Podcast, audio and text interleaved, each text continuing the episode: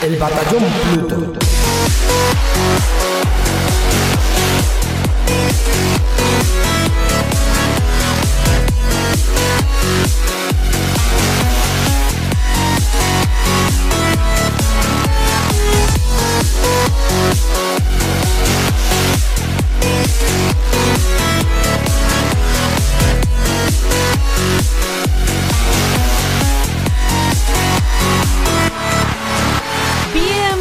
Amigos y amigas al Batallón Pluto, el programa sobre videojuegos más escuchado en Alexandria y el preferido de los bichos Buri.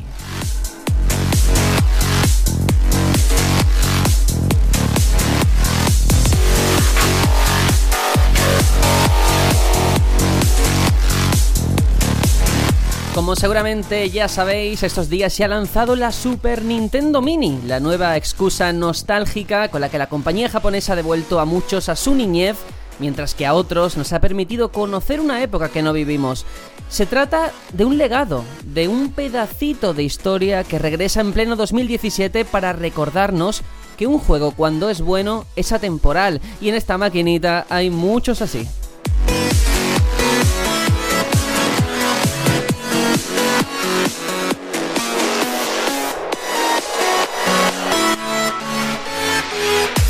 Es una buena forma para ir a la raíz, a la esencia, cuando las mecánicas lo eran todo por encima de cualquier otro aspecto.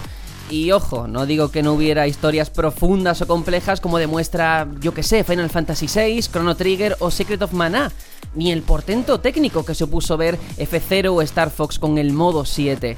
Todo eso está ahí y nos recuerda la impresionante evolución que ha vivido el medio en dos décadas.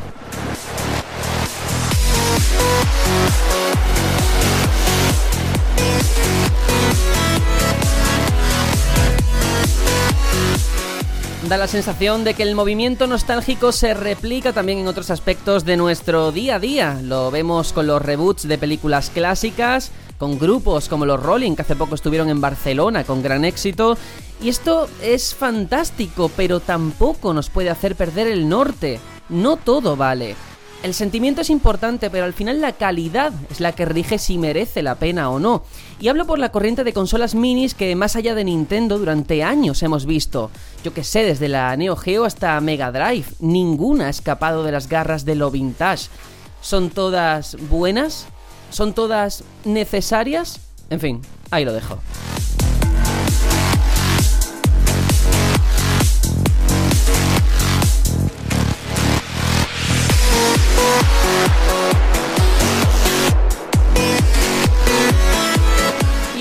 Ahora, como cada semana, paso a presentar al resto de mis compañeros. Tony, ¿qué tal? ¿Cómo ha ido toda la semana?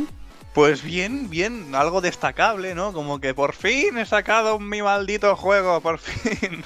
Tu maldito Después de juego. Mi maldito juego con tu querida música. Mi juego es maldito, tu música es querida.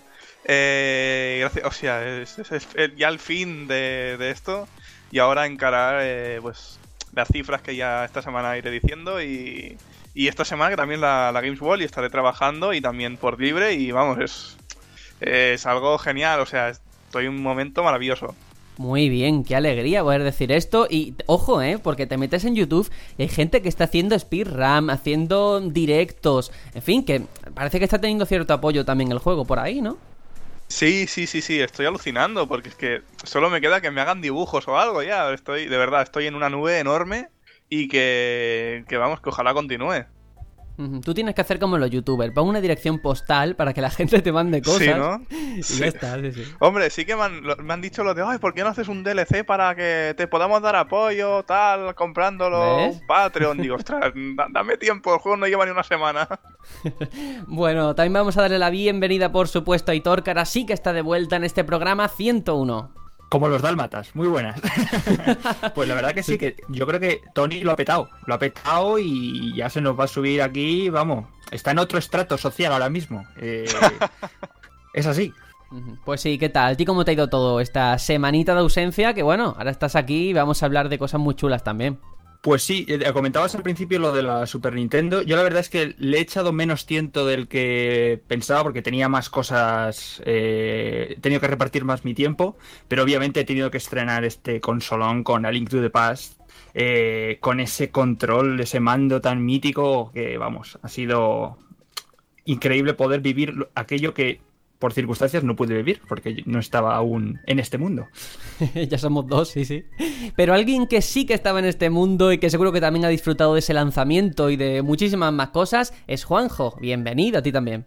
Hola, pues nada, muy buenas a todos. Sí, pues con muchas ganas y muy contento cuando la cogí, de esto que llegas, coge a tu hija, la pone ahí delante sentada en el sofá, chicas, ¿veis esto? Ah, sí, mira, qué bonita, papá, tal. Pues mirad esto y le enseñé la grande. ¡Oh! Es una versión nueva de tal. expliqué toda la historia, todo el rollo. Me puse a jugar con ella, fue precioso verlas cómo disfrutaban con, con los juegos viejos, con Kirby, con Zelda, con Super Mario fue muy bonito, muy, muy entrañable y ahora pues es la consola del comedor. Se juega más en el comedor de mi casa eso que a la Wii U. Ya Nintendo está empezando a copar el sitio más importante de la casa. Hay que ver, eh. Mira que yo siempre en el fondo me quejo, digo, hablamos demasiado de Nintendo, no quiero que se nos tilde de Nintenderos. Pero es que es verdad que se han juntado los astros, una serie de factores, y al final este último mes o estos dos últimos meses eh, eh, es la protagonista, ¿no? En nuestros hogares, sin, sin quererlo ni beberlo. Es que lo que pasa es que este es el año de Nintendo. Desde abril vamos que no damos abasto que si Zelda, que si... No paran, no paran y además como lo están haciendo bien hay que callarse porque es que no hay otra cosa que quitarse sombrero. De momento ellos no están fallando. Y claro, pues a lo que se hace bien hay que, hay que comentarlo, no hay otra. Pues sí. Bueno, yo presento esto, soy Sergio y hablando también sobre la Super Nintendo Mini, porque creo que es, bueno, pues una novedad de esta semana que no se puede obviar, eh, al final reflexionas, como tú decías, se las pones a tus hijas y la disfrutan igual que a lo mejor en su día o, o bueno, lo pueden mirar con otros ojos igual de fascinantes. Y yo creo que el gran logro que tienen estos juegos, más que con la NES, porque la NES es verdad que ha envejecido más, pero aquí las mecánicas en casi todos los juegos, ¿eh? No han envejecido nada. Siguen igual de vigentes. Gráficamente no, obviamente. Pero incluso así, te pones el Yoshi Island, por ejemplo, y es una gozada, ¿eh? Pero no sé, me, parece alucinante cómo eh, en un juego 2D, en un juego de hace más de 20 años, mm, no sé, disfrutemos de esa forma igual un chaval de 10 años que alguien de 40. Pero eso tiene su explicación, tío. Y es porque la, la generación de los 16 bits es la única que haya dado techo en algo y el techo en los gráficos 2D se alcanzó ahí. Entonces son mecánicas mm, ya no depuradas, sino llevadas al máximo de su expresión. El resto han sido redundar en lo mismo con mejoras, pero mejoras gráficas, no mejoras en cuanto a mecánica.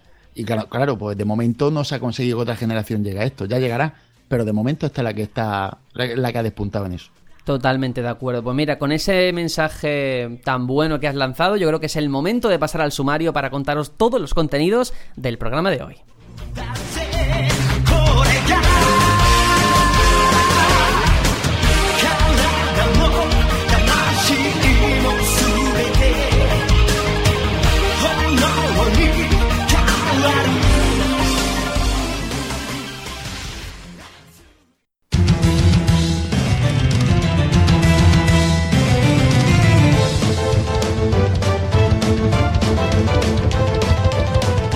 Shenmue 3 sigue su curso con un desarrollo cuestionado por diversos frentes. Su creador Yu Suzuki ha compartido nuevos detalles y abre la posibilidad de introducir las dos primeras entregas. Por otro lado, la fiebre nostálgica, como adelantaba antes, hará que una versión mini de Commodore 64 sea posible en 2018 y aquí os vamos a contar todos los detalles.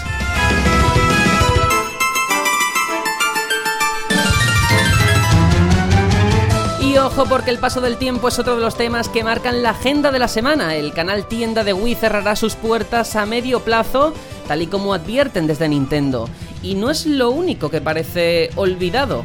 ¿Os acordáis de Mega Man? En Capcom nos instan a estar pendientes de nuevos anuncios con motivo de su aniversario a finales de este año.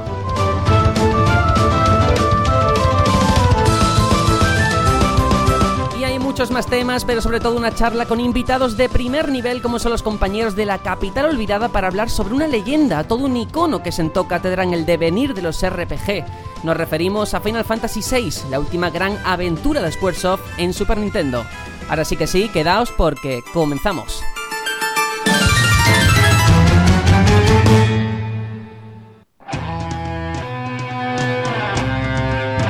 Las noticias.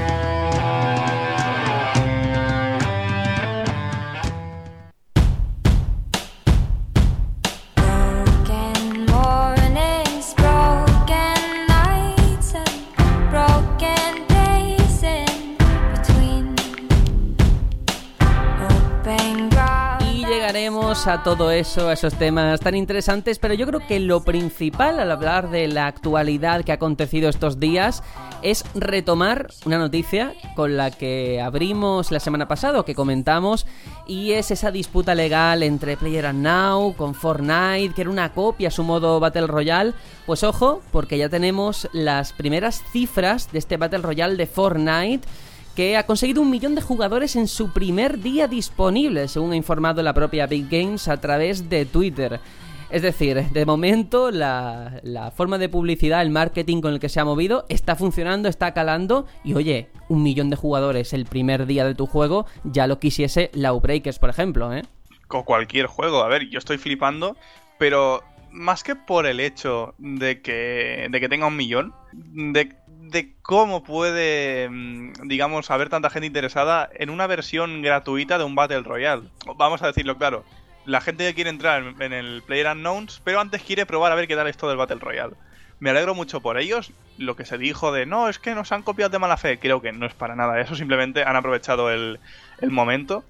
Y yo me alegro, me alegro de, de, que la siguiente, digamos, eh, mm, moda sea algo así como Battle Royale, porque me parece algo muy, muy, muy explotable, bastante original y que da muchísimo juego.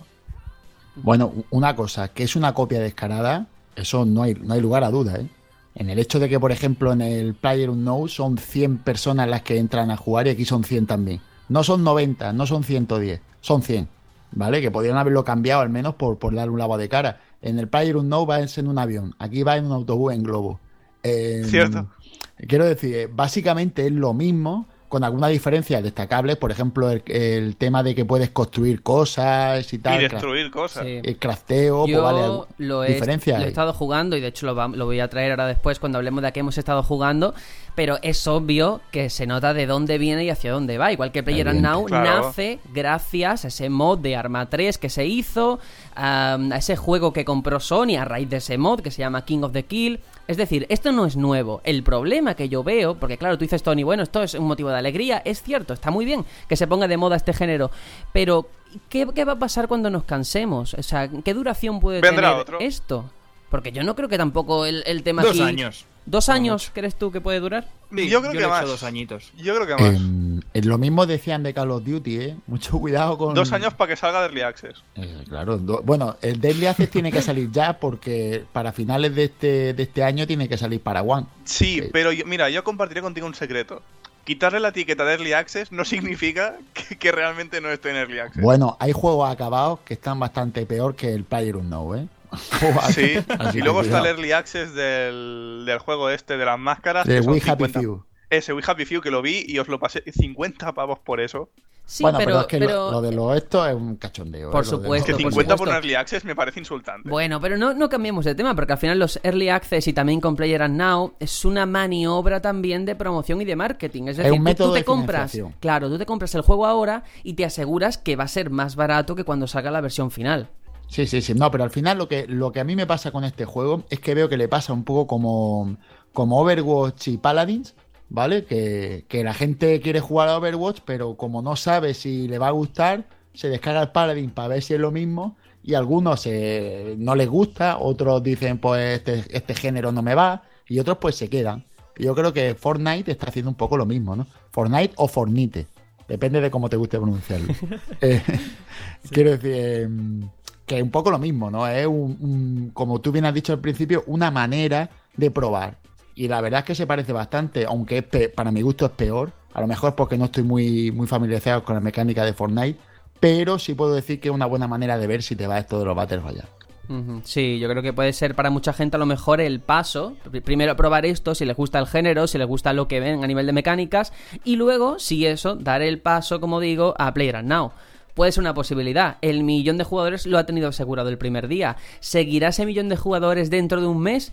Esa es la pregunta. Desde luego, si salen datos oficiales, aquí lo vamos a tener y los vamos a comentar.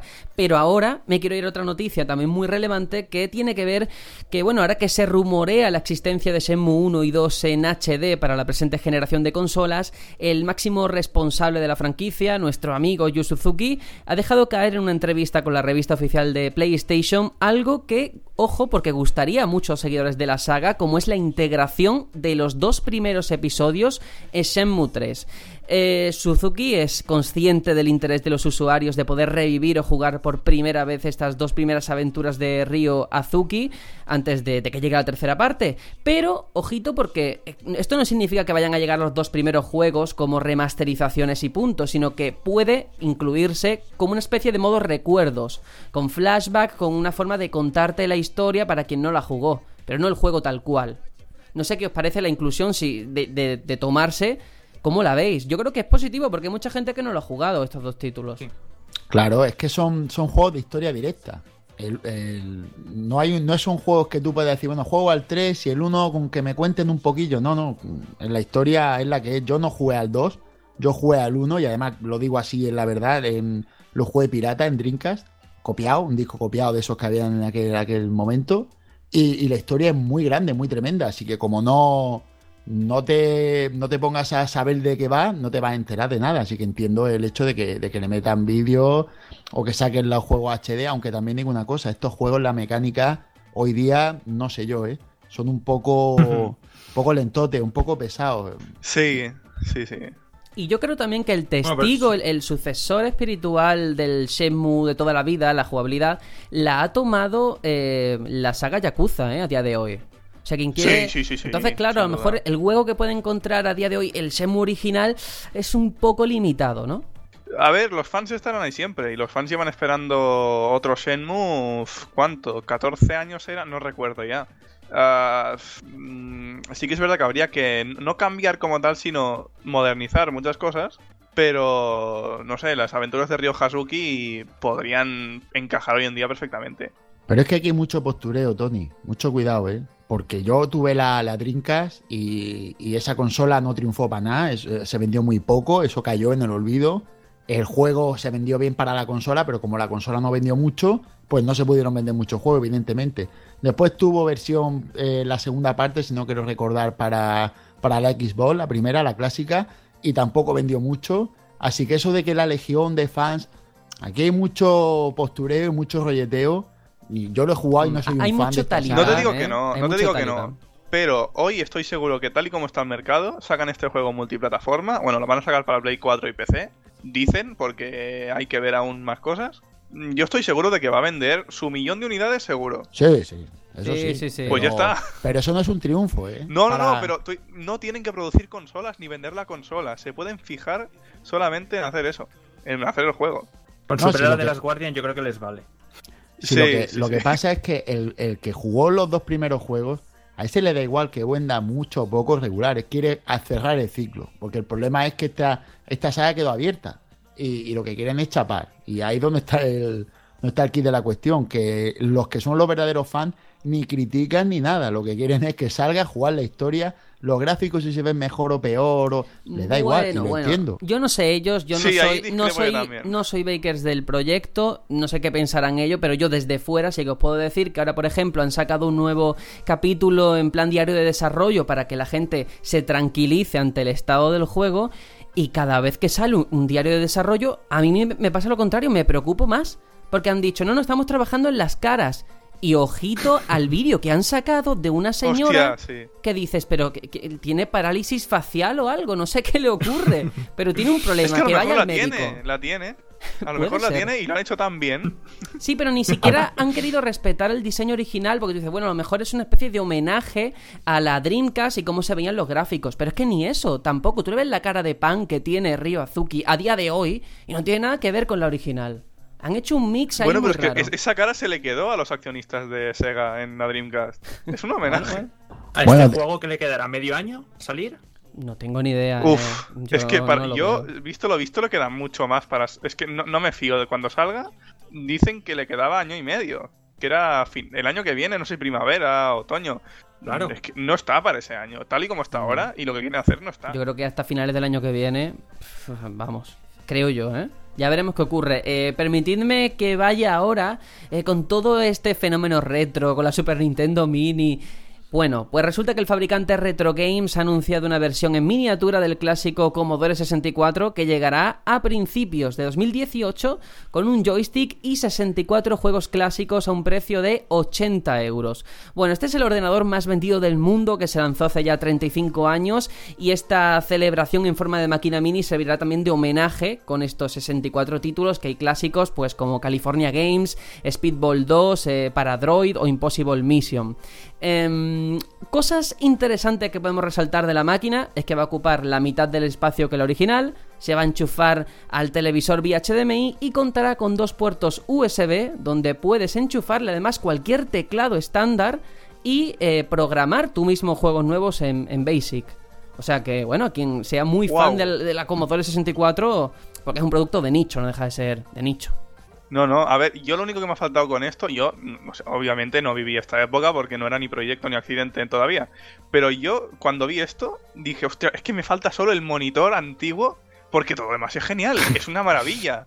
Es genial. Lo de que podías programar en Basic no, no, no lo sabía. Tampoco sé Basic. No sé si Aitor has tocado Basic alguna vez.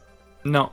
A ver, a Pues ver. ya somos dos. No me lo estoy inventando, tengo la nota de prensa delante, ¿eh? No, no, no. Si te creo, te en creo. Por- Basic. Entonces, Por pues, eso te lo digo, que es un lenguaje ya se usa más bien poco.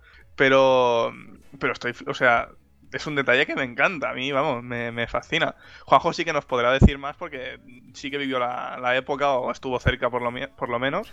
Mm, Pero vamos, para mí esto es que es, aparte es que es súper bonito. A ver, Juanjo. Aún así, yo pienso que esto sí que es mucho más de nicho. Por, ya Sí, solamente sí. por el hecho de que mm, el catálogo que hay no tiene, eh, digamos, eh, el atractivo que pudiera tener ya consolas, la NES, la Super NES y de esas generaciones, ¿no? No, pero nunca final- subestimos el nunca subestimes el poder del retro. ¿eh? Mira, el retro Barcelona ocupa centenares de metros cuadrados en la parte de arriba. Sí, pero. ¿quién va ahí? La gente que lo vivió. Pero Claro. eh, Sí, nuevos pero es que- jugadores que... se interesen por esos títulos lo veo más complicado que en títulos, por ejemplo, de NES o Super NES. Sí, estoy de acuerdo, es, es un público menor, pero la gente que lo vivió, vamos, estará Sí, sí. encantadísima de No, esta no, noticia. claro. Tony, Tony no es un público menor, es mayor, que ya no tienen ni pelo. Son- Bueno, a ver, sí. Bueno, pero, pero yo quiero escuchar a Juanjo, que está muy callado con esta Commodore 64. Porque No, está es jugando que a la me- Super NES Mini. me gusta, me gusta escucharos, porque yo digo, a ver lo que dice aquí la chavalada sobre el asunto. No, bueno, la verdad es que e- esta época era una época un poco salvaje, ¿no? Porque el, el mercado actual está todo muy bien definido, la base está muy bien puesta, todo lo hizo Nintendo, las cosas como son, pero hasta la llegada de Nintendo habían cosas, pero no estaba todo tan bien como hoy. Yo estoy viendo ahora mismo carátulas de, de, esta consola y de los juegos, y la verdad es que casi ninguna me suena, porque todo llegaba en, en cintas copiadas, eh, después las cintas que te venían originales eran de batiburrillos de varios juegos juntos, unos juegos eran en cinta, otros eran en disco, otros... Era un- una época muy salvaje, muy de asalto de mata de cada uno su distribuidor, cómo conseguía las cosas. Y, Y más en y- España, ¿no? Claro, claro, aquí esto era, Hostia, pues, sí. te buscaba la Que no ha vida, las cambiado, eh, tampoco. las cosas de importación, no, pero sí hay diferencia, ¿no? El mercado ahora está todo muy... Todo se sabe cómo va, pero en aquella época, por lo que te digo, a lo mejor tú llegabas a una tienda y tenía de todo, y era una tiendecita, y era porque hablaba con un distribuidor que les mandaba las cosas directamente de no Sí, sé dónde, sí, sí. Y, y ya está, y después te iba a una, una gran superficie y no tenía de nada. Y a lo mejor ese es nada más que tenía de Commodore 64 y era una tienda de, de no sé dónde, y lo tenía todo, todo, todo, más que nadie. Era, era una cosa muy rara, muy rara. Y yo, yo, la verdad me gusta esto, lo que pasa es que no sé a dónde vamos a llegar, porque esta consola, la de Atari, que no sé si habéis visto que salió hace poco La Atari Box. Sí, Atari que- Box. Unos El Spectrum precios, hizo esto también hace unos años. claro, claro, unos precios 250 euros, eh, un modelo, Sí. te- 300 Bueno, el pero otro. este, el- el precio está ajustado, son 80 euros. Además, la distri- Sí. Sí. se distribuye en España a través de Coach Media, pero el mercado, eh, yo creo que estamos todos de acuerdo, aunque muy limitado y muy reducido, y al final es más para el fan, a lo mejor que quiere rememorar una época que ya ha pasado, que para descubrir a quien nunca la pudo tener, ¿sabes? No, bueno, y los coleccionistas. Exacto. Cuidado, ¿eh? Porque conseguir estos. Especuladores. Eh, no, ya no especuladores. El típico coleccionista que quiere tener todos los sistemas de juego, conseguir esta consola y estos juegos, eh, bueno, consola, pero este ordenador y estos juegos de manera original, tiene que costar un pastizal, pero un dineral. Sí. Así que ahora mismo esto pues es una manera de tenerlo de manera oficial y no gastarte un dineral. Pues la verdad es que en ese aspecto ayuda hasta que no haya esa especulación de mercado que hay con los retro, que ya es doloroso y todo, y algunos sitios a comprar. Pues sí, Eh, a mí me apetece seguir un poco por esta senda de la nostalgia, de cosas olvidadas, porque hay una que me ha llamado mucho la atención esta semana y es que el canal Tienda Wii, la aplicación de la consola de Nintendo que permitía comprar y descargar juegos clásicos e independientes, va a cerrar, ojo, en 2019, según un comunicado de la compañía. El servicio eh, llegaba a las tiendas en diciembre de 2006, es decir, hace más de 10 años. Es compatible con Wii U también a través de ese eh, sistema retrocompatible, pero va a cerrar. Ya hay varias fases. Por un lado tenemos que el lunes 26 de marzo de 2018 a las 10 de la noche ya no se van a poder comprar más puntos. Y el 31 de enero de 2019 a las 7 de la mañana, es decir, que tenéis que madrugar por si queréis hacer algo, no se podrá comprar software, ni de WiiWare, ni de la consola virtual, ni de canales de la consola. Se cierra una etapa, un capítulo por completo, la época de Wii. Yo no sé si vosotros recordáis qué es lo primero que compraste o algo que recordéis de esa tienda Wii que yo no utilicé mucho, pero eh, solamente lo hice para pillarme el World of Goo, este juego indie que, que lo petó tantísimo. Ajá. No sé vosotros. Sí, yo, vamos, recuerdo que ya por el final además añadieron unas demos de Nintendo DS que con el modo de descarga podías probar, bastante rudimentario.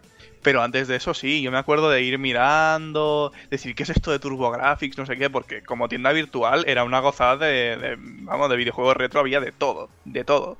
Y recuerdo comprar el Super Mario 64 y un juego que fuera de micro ya dicho, y repetiré ahora, se llama Dragon Master Spellcaster.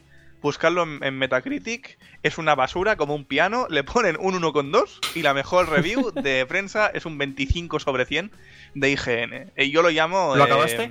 Eh, lo- sí, lo, lo acabé, lo acabé por cerrar, sí. no, no, no, pero me pasé una pantalla o dos, que eso, eh, os lo juro, era una porquería. Eh, pero me da pena, claro que me da pena que desaparezca esta tienda porque podías comprar juegos sin gastarte un duro a través de los otros puntos, cosa que hoy mm, poquito hace Nintendo. Ahí sí que era total, pero ahora son unos pocos juegos y Ah. que tampoco atraen mucho. Sí, yo, Pues yo iba a decir justamente que creo que nadie la echará de menos. Yo por lo menos. Uf, pues no. sé qué decirte. De hecho, yo creo que lo que vamos a echar de menos, en cierta forma, sé que es por hilar, pero es la consola virtual que permitía este canal tienda donde podías comprar clásicos. La mejor del mundo de consola Claro, virtual. y que hoy no tenemos. Entonces, a lo mejor es un indicio de vamos a chapar esto para dar paso a una nueva etapa en Switch donde Ojalá. permitamos esto. Ojalá, ¿eh? yo quiero ser positivo.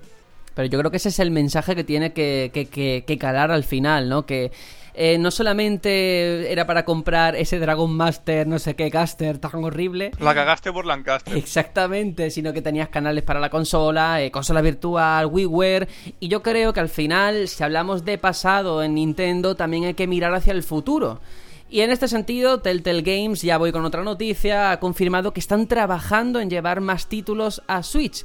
Eh, Job Stauffer, responsable de comunicaciones de la empresa, ha señalado que los empleados del estudio están emocionados con la consola de Nintendo. Y esto es lo que han dicho. El próximo juego que veremos tras Minecraft seguramente será la primera temporada de Batman, pues todavía está fresca en el estudio en estos momentos y esperamos seguir poco después con otros títulos como Guardianes de la Galaxia y la segunda temporada de Minecraft Story Mode. Estamos mirando el catálogo ya existente y los futuros lanzamientos y estamos realmente emocionados con Switch. Eh, simplemente Switch es perfecta para Telltale. Es una buena noticia, yo creo, ¿no? Que al final las third parties, algunas ya estén ahí, parece que no se vayan a ir. Puede que el Telltale a nivel general no sea la más eh, relevante o la que más ventas vaya a conseguir, pero es un primer paso y seguro que eh, el fan de las aventuras gráficas de la compañía tiene que estar loco de contento. Sí, sí, sí. De hecho, yo soy. Creo que no soy el único que, que sueña con, con algún juego Telltale de, de franquicias de Nintendo exclusivo. Molaría. Hombre, hombre. No sé cuál. Mario, un Zelda, un Fire Emblem. Bueno, Fire Emblem ya está más explotado ya con el Warriors. Pero algo, no sé, un, una- coger un personaje como tal, yo que sé, Luigi o, ostras, Waluigi. Telltale, Luigi y Wal- No, Telltale, Waluigi y Wario. Waluigi, sí. Hombre, yo, yo lo fliparía. No, pero mira, yo creo que al final el tener a Telltale ahí, pues dice mucho, porque es una compañía que quiera que no, ha crecido mucho en los últimos años, no solamente con The Walking Dead, lo estamos viendo con Minecraft, eh, Story Mode, con Batman, con Guardianes de la Galaxia, Juego de Tronos, hay tantas licencias que al final yo creo que es un apoyo pero creo que, que se resiente. ¿eh? Se resiente, sí, Hmm. sí. Ha bajado yo creo un prestigio. Llegó al, al GOTY con Walking Dead, que en ese momento la industria estaría muy rara para, para elegir algo tan distinto, lo cual me parece bien. Pero claro, han repetido la fórmula con franquicias maravillosas, que no tienen nada que ver con los videojuegos y otras sí, pero han innovado tan poco dentro del mismo campo que es como, ostras, mm, a lo mejor hace falta un cambio dentro de la fórmula. Es un poco como Lego. Sí. Bueno, Eso pero es. el tipo de, tipo de juego que tienes, como son un poco como, como ver una serie o algo, es perfecto, porque como no hay Netflix, ni YouTube, ni nada, le viene como anillo Por al dedo ahora, a, a la Netflix Switch, en ¿no? Switch está al caer. A ver si es verdad, a ver si nos llega ya. Y el navegador también. Bueno, que está todo muy triste, muy desolado. Así que yo creo que la última noticia también, pues hombre, vamos a meterle a, insuflar de nostalgia y, de esperanza todo esto, ¿no? Porque Capcom eh, no se ha olvidado de Mega Man. Eh, Kaz- Kazuhiro Tsuchiya ha querido calmar un poco los ánimos a los aficionados desde el Tokyo Game Show que se ha celebrado hace poco, recalcando que en Capcom todavía tienen mucho que decir sobre este querido personaje, ¿vale? Han dicho, eh, quiero dejar claro que Capcom no ha olvidado Mega Man. Este logo, el del 30 aniversario, está siendo utilizado por un buen motivo. El cumpleaños del personaje llegará en diciembre. Recordad esa fecha, por favor. Es decir, yo creo que aquí todos podemos esperar en diciembre alguna noticia relacionada con Mega Man. Esperemos que a la altura algo más que un recopilatorio que ya hemos tenido muchos. Tampoco sé hacia dónde va encaminado y si realmente eh, le va a pasar como a Sonic ha ido dando tumbos. Si es mejor dejar a Mega Man ahí relegado en el olvido o rescatarlo bien, ¿no? Porque Mighty Number 9... sé que es de Inafune y no es de Sí. Capcom, Man pero... Mania. Uf. A ver, yo quiero decir una cosa sobre el tema de Mega Man. Recordemos que Mega Man Legends 3 iba a llegar para Nintendo 3DS en sus primeros años. Mm, Se canceló, no su- se supo nada más. No me extrañaría que ya que iba a ser un exclusivo 3DS, Nintendo lo hubiese querido recuperar ahora como el exclusivo de Switch y, y pagar el desarrollo. No me extrañaría absolutamente nada. Es, es un win asegurado si el juego es bueno. Cosa- hacer un juego como los clásicos les vale, ¿eh? Pero Sí, es que Juanjo. Mega Man Legends 3 no es un clásico. Bueno, bueno, pero en cualquier caso, sea clásico o no, eh, la cosa es, eh, ¿tiene a- hoy en día público Mega Man suficiente base de jugadores? Pregunto porque yo no Estoy lo sé. seguro ¿eh? de que sí. Estoy Sí, segurísimo por- que sí. La misma Hombre, base de jugadores que un Sonic hecho clásico. Number 9. Sí, recordemos también que existe Mighty Gumball, eh, estos que son de Inti Creates, Sí, que sí, sí. han metido ahora el de Mighty Man- Number 9 como personaje, que los hace el equipo de Inti Creates más con menos presupuesto, pero con mejor diseño de juego. Y, y de verdad que se nota que, que si tuviesen más pasta por parte del estudio o más apoyo, harían cosas súper, súper buenas. Eh, venden, esos juegos venden, de hecho está un DLC al caer para Switch y 3DS, el Mighty Gumball Burst. Eh, y esos tienen su, su público. Mega Man Legends tenía su público y de hecho se cabreó mucha gente que, que quería ese juego. Y estoy seguro de que de volver a confirmar que sale y que sale en Switch, ¡puf! Las ventas para arriba. No sé, pues fíjate, yo no lo tengo tan claro, ¿eh? A lo mejor en Japón sí que es, vamos, un personaje que sigue siendo me- mega querido, mega man querido. Mega Pero- querido, ahí, ahí. Pero aquí la sensación, ¿eh? en el día a día, hablando con la gente, Mega Man no es una figura que haya calado mucho, a lo mejor en mi generación, ¿eh? y si me voy un poquito más para arriba, sí que se le ha tenido mucho aprecio y cariño. No lo sé, pero ahora mismo es verdad que está en una posición como personaje eh, olvidado, ¿no? Olvidado. Mm. Ya veremos qué ocurre. Bueno, a ver, en Marvel vs. Capcom sale. De hecho, muy mal hecho esto de iniciar el tráiler de Marvel vs. Capcom con Mega Man y sin decir nada antes de... Ese no es Mega Man el juego. Me pareció fatal como, como apunte. Bueno, me parece bien. Bueno, hemos estado hablando ahora de actualidad, pero yo creo que lo más interesante esta semana, por las novedades que traemos, es pasar a la que estamos jugando, a ver a qué le hemos estado dando caña en estos siete días.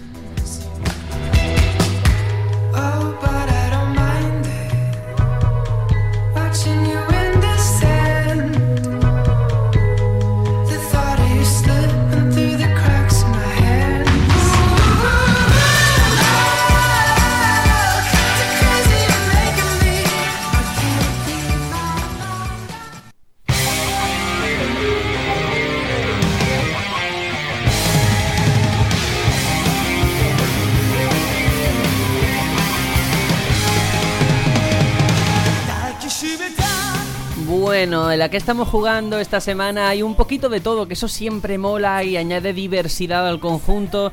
Decía por el chat Tony, Es que lo mío es lo menos potente. Yo no creo que sea menos potente el juego al que has estado dándole, pero sí que hoy, como cada semana el que tiene la novedad o el producto que causa más interés le damos el primer puesto, esta semana se lo ha ganado por motivos más que evidentes. Aitor, a ver, ¿a qué has estado jugando? Pues como nos está quedando un programa así como muy, muy nostálgico y tal, hoy os voy a traer un juego. Está ambientado en una época en la que creo que solamente Juanjo estaba vivo. Estoy refiriéndome a los años 30 o una cosa así. Yo no me, yo no me río, ¿eh? es, es broma. Eh, estoy hablando de Cuphead, eh, un juego que ha salido hace nada y que de verdad yo, no sé vosotros, pero yo le tengo unas ganazas enormísimas, enormísimas. Dios, Y la verdad es que me he llevado. Me he llevado sorpresas. Porque tenía como. mm, una idea preconcebida de lo que me iba a encontrar. Y ha diferido un poco al final el, el resultado, ¿no? Yo. Por las imágenes que había ido viendo en trailers y lo que me habías comentado, Sergio, por ejemplo, lo, lo pudo probar en, en la Madrid Games Week, recuerdo. Eh, a mí se me asemejaba como que iba a ser un juego muy parecido a, Metal Slug, digamos, ¿no? Y tengo que decir que no se parece tanto. Sí que es verdad que ambos basan su dificultad en la cantidad de, peligros, por así decirlo, que hay que evitar en, la pantalla, porque se llena, se llena de, disparos, de, enemigos y claro, mm, al par de toques mueres. Eh, solo que en este caso, Head eh, enfatiza más sus fases en, combates contra bosses. Sí que tiene eh, fases en scroll lateral, que pudiéramos llamar, eh, de llegar de un punto A a un punto B. Pero digamos que son bastantes menos, además son opcionales, no hace falta completarlas para, para finalizar, para finalizar el juego.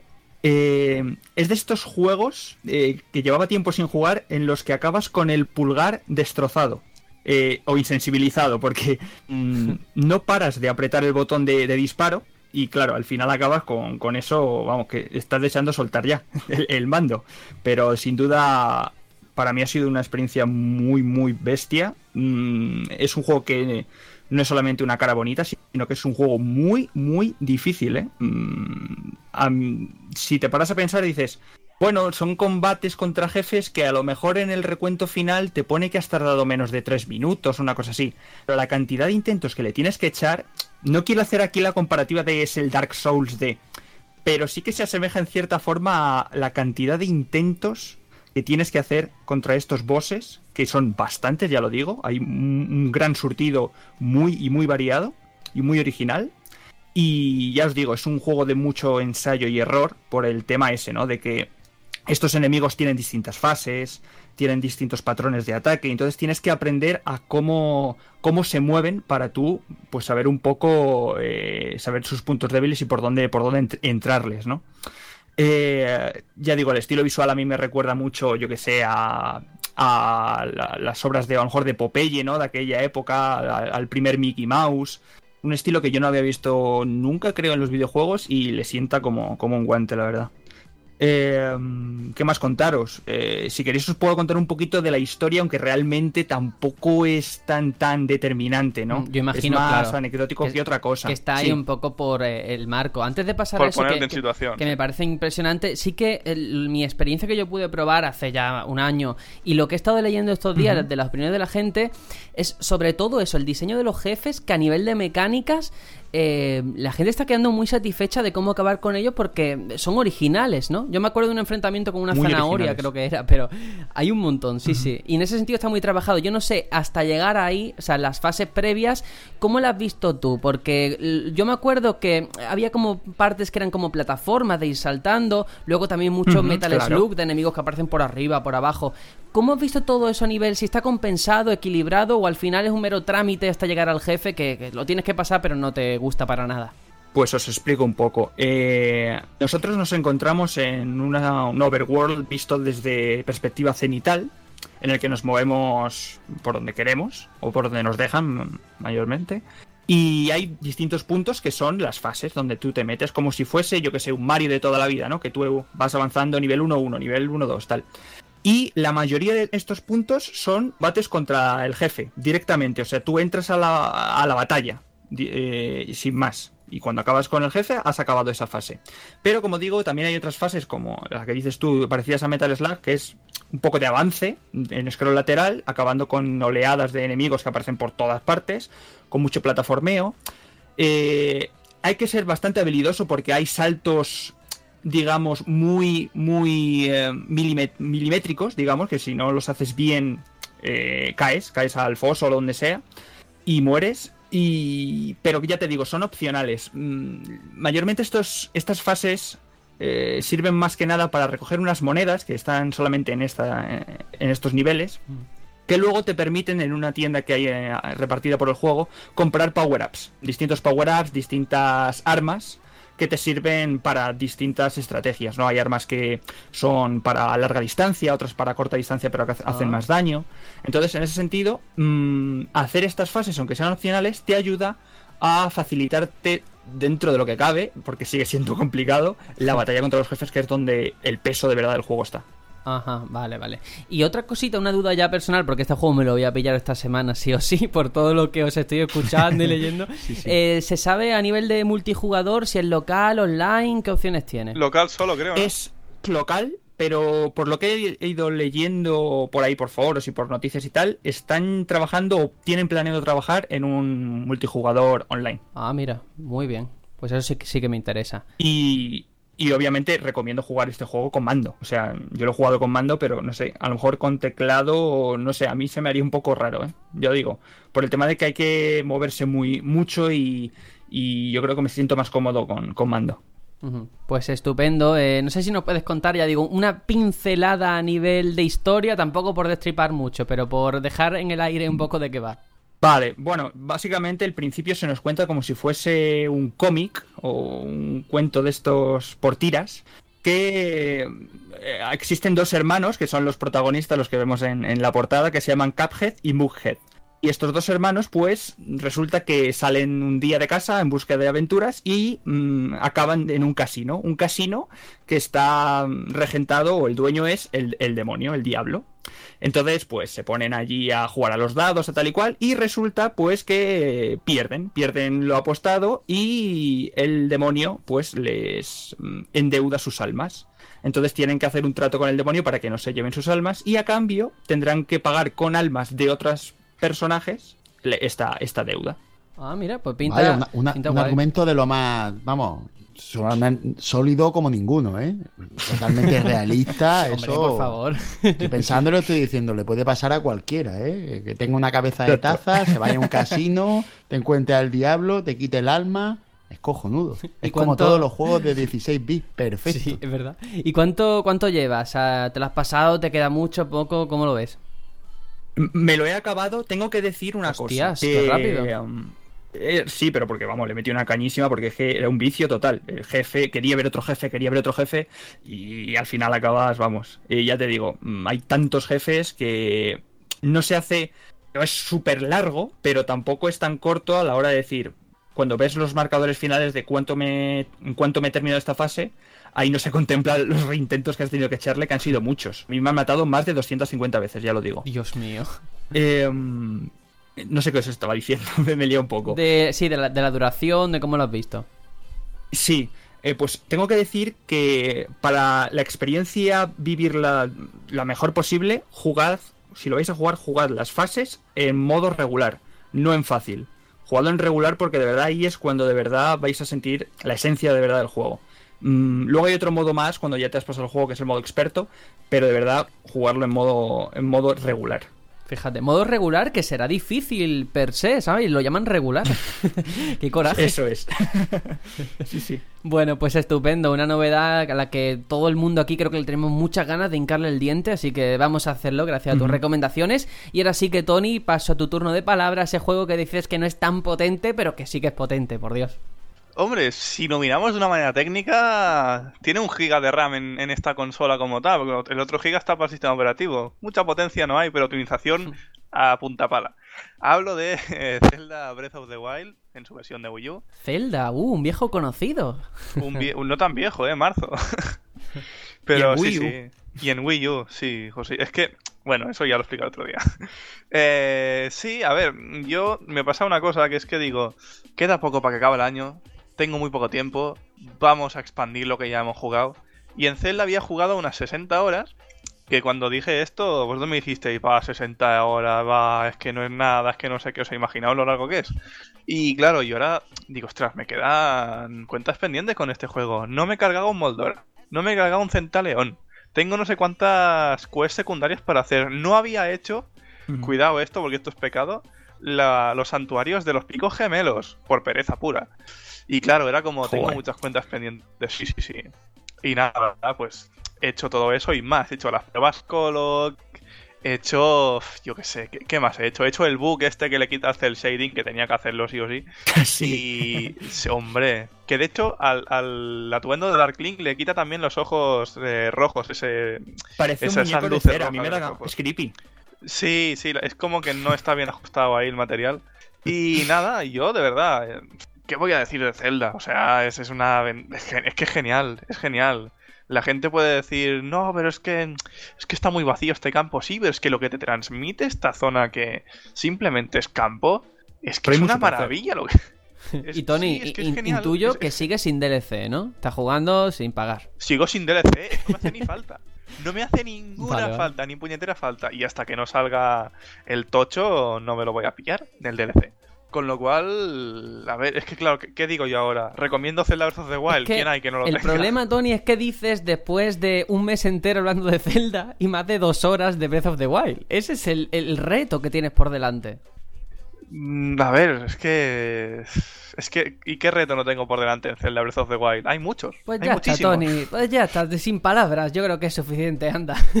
no, Pues pero vale, me, está. parece muy bien que es verdad que al final a Zelda es un juego de esos a los que siempre volvemos, ¿no? Hay, hay otros tantos, Sí. no solo Zelda, pero es como una categoría. apetece. Mm. Sí que te apetece volver a, a ahí, a No, ese y- mundo. Y, que 60 horas ese juego son pocas horas. Las cosas como son. Hay que echarle Sí, por lo menos otras 20 o colacao. 30 más. Sí, O sea, sí. No, a Sí, ver, sí, sí, 60 toma. horas da, da para mucho, ¿eh? Da para acabar la historia de sobras y para explorar mucho. Bueno, Pero acabar claro, la es que el juego historia. tiene mucho más. La historia te la puede acabar en, en una hora y poco. creo En que, 40 o- minutos he visto yo gente acabar pues su sí.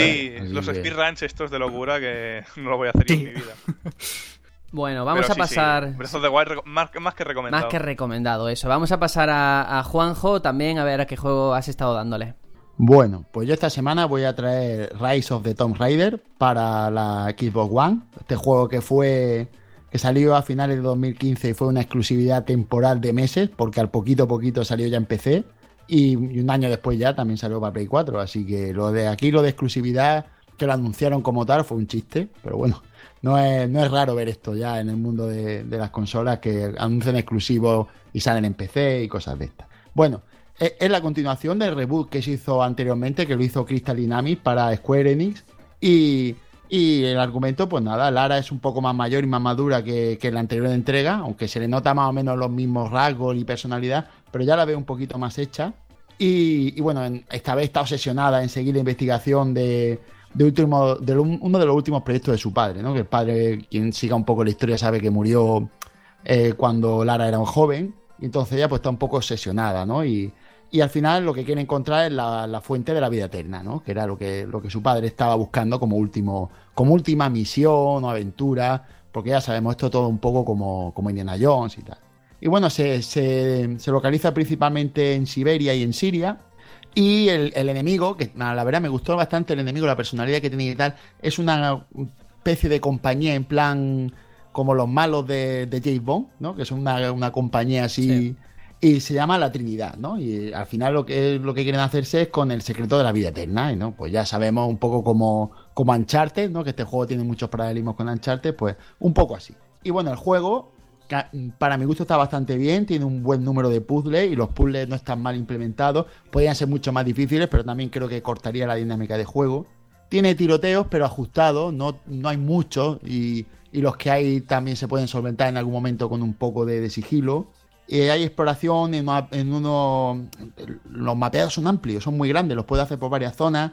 Aunque el juego es lineal, no se puede negar que es bastante lineal, pero hay zonas abiertas donde ya te puedes tú dedicar un poco a, a buscar y, y los mapeados tienen inscripciones, hay pintura, hay ruinas, hay coleccionables, entonces eh, hay bastante que hacer. No es, para mi gusto en eso está bastante más completo que Uncharted. Voy a hacer mucha comparación con Uncharted porque es inevitable, pero este juego tiene un poquito más, más de eso. Después tiene muchos materiales crafteables. Aquí puedes conseguir muchas mejoras de equipo de armas encontrando, pues yo que por poner un ejemplo, si encuentras ramas y tal, puedes hacer flechas. Pues a partir de ahí imaginar la- las posibilidades que hay, ¿no? Muchas. Muchas muy variadas. Armamento también variado, pistola, escopeta, un arco, bueno, el arco ya muy típico ya desde el reboot. El Sí. piolet, que se in- introduce aquí. Y Sí. todos mejorables, todos, todos se pueden ir mejorando. Y las ropas también que te van dando como mejoras en el personaje. También está bastante bien implementado.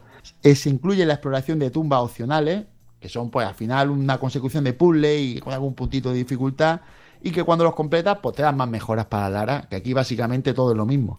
Y después hay una cosa interesante en este juego que se implementó, que fue el instinto de supervivencia, que para mi gusto es el modo fácil del juego.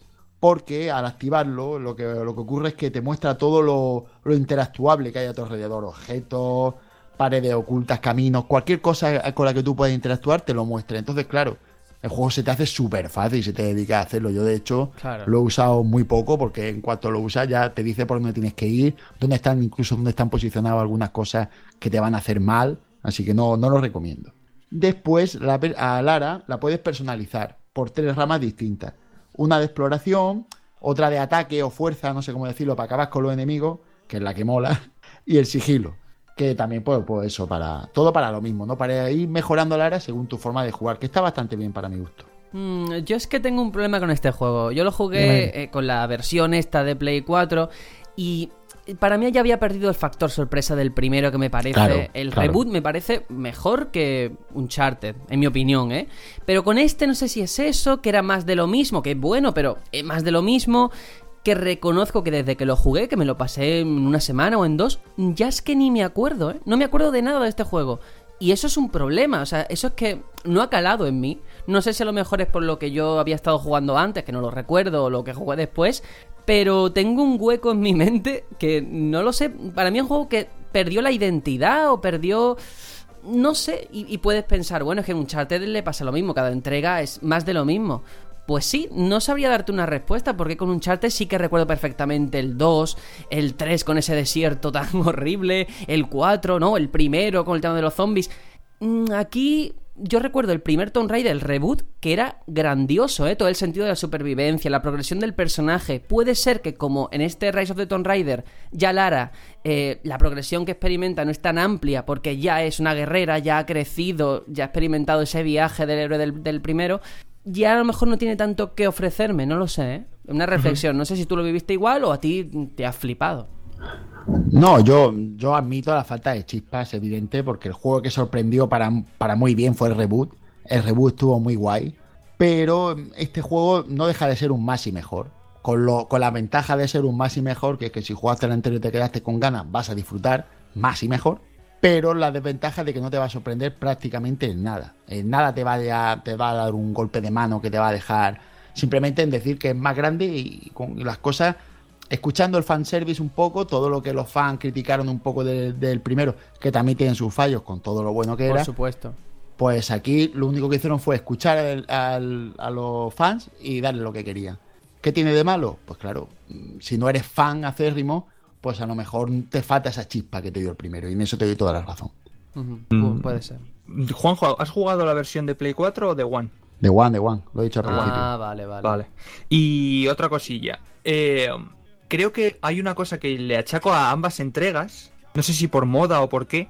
Pero que las tumbas sean opcionales cuando los puzzles siempre han sido parte del ADN. ese- esa combinación de puzzles con, sec- con secciones de tiroteo de los Tomb Raider. eh, ¿qué, qué te parece a ti, Juanjo? Que, que- que Mm. no te obliguen a hacer puzzles. Salvo Mira, yo- en algún que otro momento. Yo por una parte entiendo al, al fan de Tomb Raider y al, al seguidor de Tomb Raider de toda la vida en, en pedir más puzzles porque los primeros Tomb Raider, el primero de la Play y todo aquello, lo- lo- los más recordados, eran juegos de puzzles. Eh, Los tiros eran prácticamente anecdóticos, no era más, era de, de puzzle y de, y de plataforma. Saltos imposibles al milímetro y cosas así. Pero es que esa mecánica murió. Mm, mm, Tomb Raider eh, ha sido una franquicia prácticamente muerta se pegó un montón de años que, que no tuvo nada. Y yo creo que por ese lado entiendo que no quieran volver a aquello porque aquello no triunfó. Y lo que triunfa es Uncharted. Y, la, y Uncharted no deja de ser una versión de Lara Croft eh, palomitera, se podría decir, o... Sí, pero Uncharted te obliga a pasar por esos puzzles. Aquí te los ponen como tumbas No. opcionales. Claro, claro, no, pero también hay puzzles, también Sí, los hay, Hay algunos, sí. hay algunos, y los opcionales son si los quieres tomar o no. Mm, Yo sí te admito que, que menos Tomb Raider que los primeros, pero ahí está la opción de tomarlo o no. A mí no me molesta personalmente, porque además, a poco que tú tengas un juego y tengas las tumbas, las vas a hacer. Sí. Porque no son ni complicadas. El juego es bastante, eso lo tengo que decir, el juego es fácil. No es un juego difícil para nada. Es un juego de, pues como Uncharted, un juego de, de ir pasando y viendo una historia y disfrutando, muy espectacular. Visualmente y gráficamente me parece muy potente. Sin llegar a Uncharted, por supuesto que eso es un techo, un top, pero está bastante bien. Y está muy bien las animaciones, un buen aspecto visual. No es realista, pero está bien resuelto. Y la luminosidad me, me ha gustado bastante, me parece bastante buena. Aunque también me gustaría saber, además te lo pregunto a ti, editor, porque tú lo jugaste en PC, quiero recordar. Sí. ¿Qué tal? ¿Qué tal? ¿Cómo se vio en PC? ¿Lo que es la potencia? ¿Cómo, cómo te, te impactó? Yo sí, me impactó. Me impactó porque venía con las expectativas de que me iba a encontrar un título que, que técnicamente iba a ser menor. Pero, pero me sorprendió mucho y sobre todo lo que comentas tú, ¿no? La luminosidad, la luminosidad, ¿no? Que recuerdo, por ejemplo, la, la primera escena, ¿no? Que ves a... Recuerdo que era con Lara subiendo aquella montaña nevada, ¿no? Sí, Con sí, el sí. sol ahí en el horizonte. Yo me acuerdo que hice captura en ese momento porque dije, ostras, qué bien se ve esto. Yo me lo esperaba. Sí. O sea, además yo creo que lo dan todo ahí en ese principio para darte un primer tortazo de, de- de flipar. Y después ya el juego no llega a tantísima cota, aunque siempre, cuando hay una hoguera, cuando se- hay una bengala, siempre la luz está muy bien tirada. Ahí lo hacen muy bien. Sí, Aunque Y- creo que en paisajes le sigue ganando un Uncharted. Sí. A mi parecer, eh, creo que las localizaciones a lo mejor no están bien elegidas. No llega Uncharted. eh. Mm. Bueno, es que lo de Uncharted es una barbaridad. El, el nivel de Uncharted, para mi gusto, mm, hay juegos de PC que por mucha gráfica. Sí, eh, hay muchos juegos de PC con gráfica del, del carajo, como tú quieras, no llegan a Uncharted. Y eso ya es un nivel de optimización superior. Eso Sí. es supremo. Eh, además es muy llamativo que aquí cada uno lo juega de una plataforma. Yo en Play 4, Aitor en PC, tú en One. Eso está bastante Y yo en chulo. ninguna. Tú en ninguna, ¿ves? No, pero yo creo que es un juego que al final no hizo tanto ruido como el esperado. Yo creo que le hizo mucho daño esa exclusiva temporal, que a lo mejor la gente que estaba indecisa o que dijo, bueno, es que una exclusiva de One sí, pero es que dentro de un año lo vamos a tener. No, claro, Sergio, eh, le hizo mucho daño la fecha, que salió con Sí. Fallout 4, salió con Call of. Duty, que Sí. no me acuerdo Sí, qué igual fue. Claro, influyeron muchas cosas. 1. Y es verdad que al final no es a lo mejor una entrega muy bien recordada, pero por todo eso sigue siendo un buen juego, no se puede negar, y es un triple A pues del más alto nivel. Y ya está. Eh, voy a pasar, eh, si os parece, a lo que he estado jugando yo rapidísimamente antes de ir al interludio musical, porque no tenemos mucho tiempo.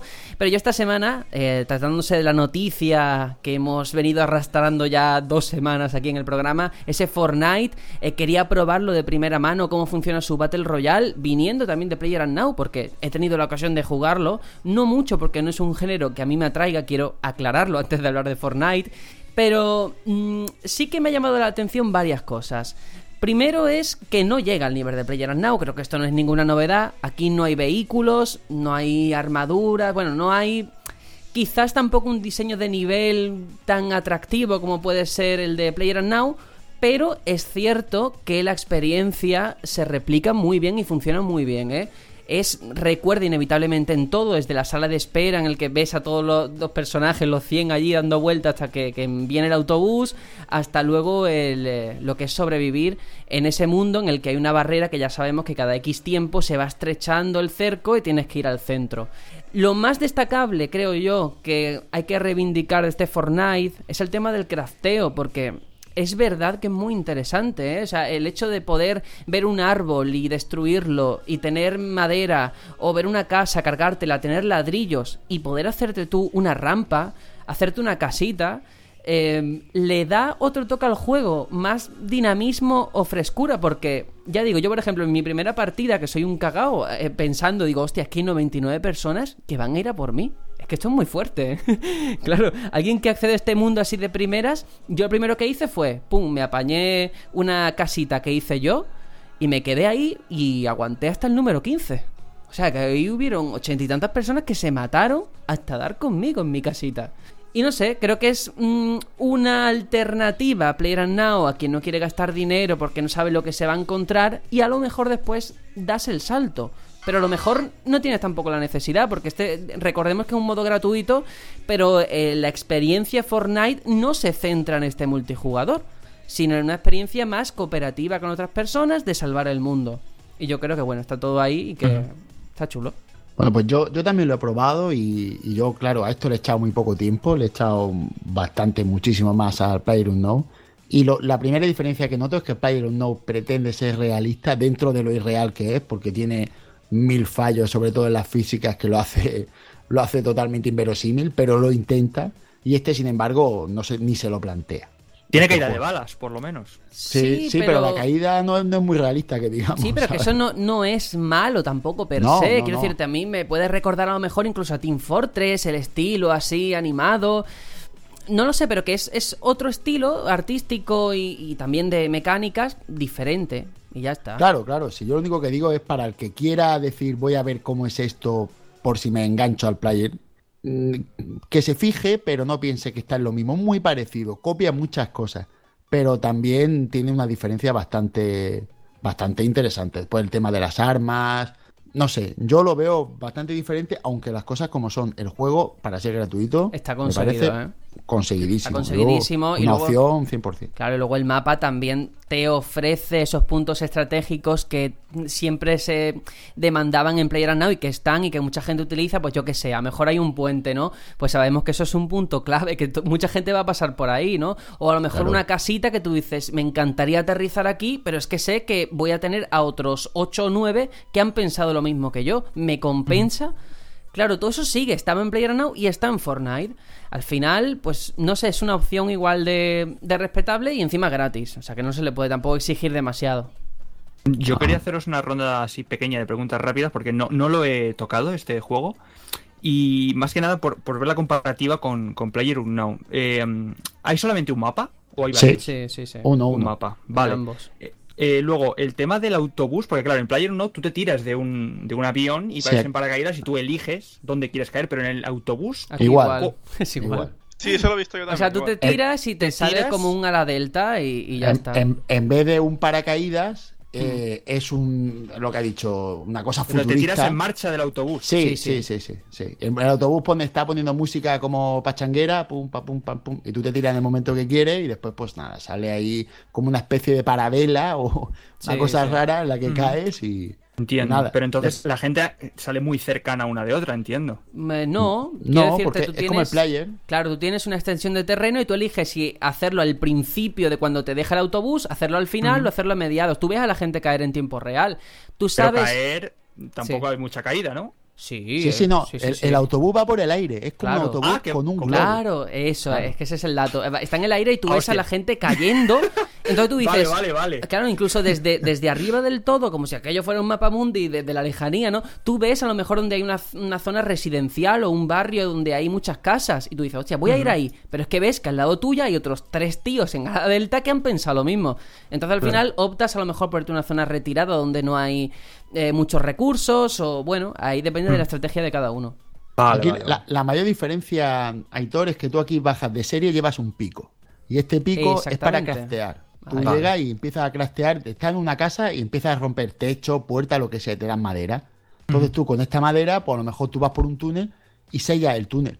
Y te está persiguiendo uno y tiene que romper el túnel para. El, el sello este que ha hecho, esta pared que tú has puesto de madera, tiene que romperla para poder pasar. Y tú mientras huyes, te posicionas.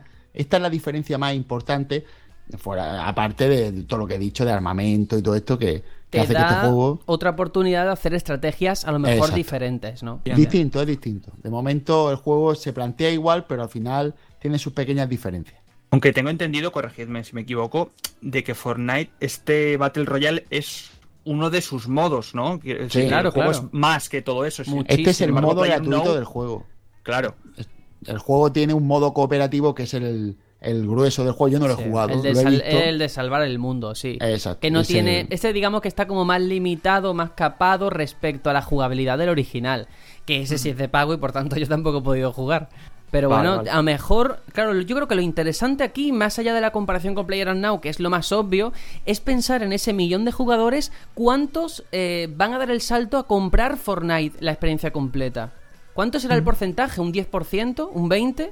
Eso me No, gusta incluso- saberlo, ¿eh? Pero piensa que final- Fortnite de experiencia completa no es esto, ¿eh? Esto es un modo aparte. Sí, sí, Claro. pero bueno, pero al final es promoción del juego, en cierta forma. Quiero decirte, al final tú tienes el juego ahí instalado y, y- y ves, de hecho, la opción en gris de decir no puedes jugar a este modo porque es de pago. ¿Cuánta gente a lo mejor va a dar el paso? Como datos. 5% simplemente. como mucho. Claro. No, veremos. pero tú te familiarizas con controles, eh, características y tal, y al final, pues una oferta de estas que sacan y el juego baja un poco de precio, y dices, pues bueno, pues ya que estoy con más o menos me sé cómo va la cosa, pues me lo voy a pillar completo. Para mi gusto no es una mala opción, a mí me parece bastante bien, incluso se puede monetizar en un futuro de otras maneras, ya sabemos, Claro. cajitas y rollo de esto. Sí, aunque también, si fuera el desarrollador y viese que mi modo gratuito es el que más éxito está teniendo, me plantearía Ya. un poco eh, el desarrollo de mi juego, ¿no? Es decir, No, a lo mejor le tengo que dar más peso a eso. No, hombre, es que, que si no Fortnite hubiera pasado sin pena ni gloria. Eso lo saben Ya. ellos y es un reclamo, bueno, muy respetable y ahí está. Así que vamos a dejarlo aquí y vamos con el interludio musical, un temazo que he elegido que se llama Calling de The Warrens With You, un pedazo de RPG de Square Enix en la época de Nintendo DS que ojalá hagan una segunda parte. Vamos a y luego volvemos con otro maravilloso RPG un poquito más antiguo, ese Final Fantasy VI, con invitados al más alto nivel.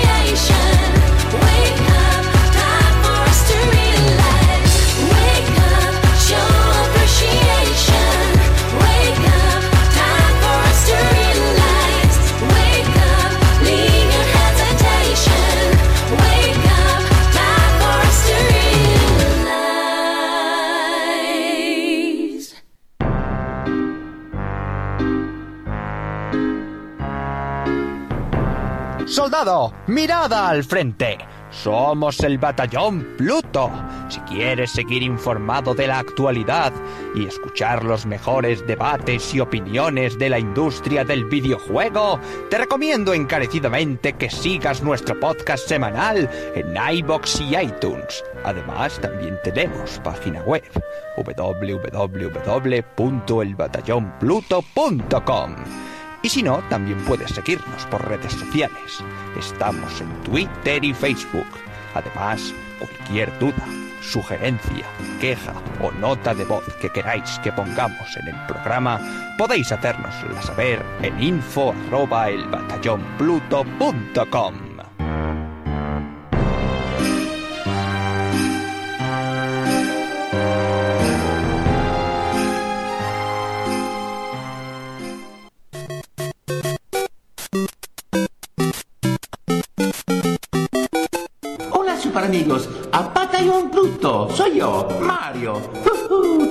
Mía, ustedes son número uno.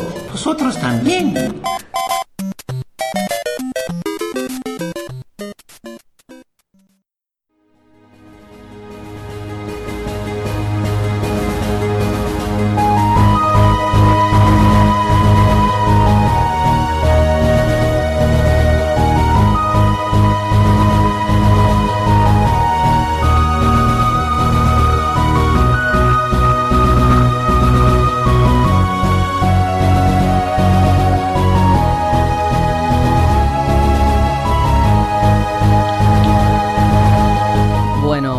De punta con esta impresionante banda sonora. Y yo creo que también eh, los programas de radio, los podcasts como este, tenemos que cumplir una función social, a lo mejor reivindicar ciertas obras que ha pasado mucho el tiempo, que las nuevas generaciones a lo mejor no conocen o en esta ocasión nos ha servido de contexto ese lanzamiento de Super Nintendo Mini como excusa, ya digo, para poder hablar de una obra maestra, el, el- yo creo que la cima en lo que tiene que ver con RPG en 2D, esta maravilla de Square Soft, que salió en el 1994 llamada Final Fantasy VI.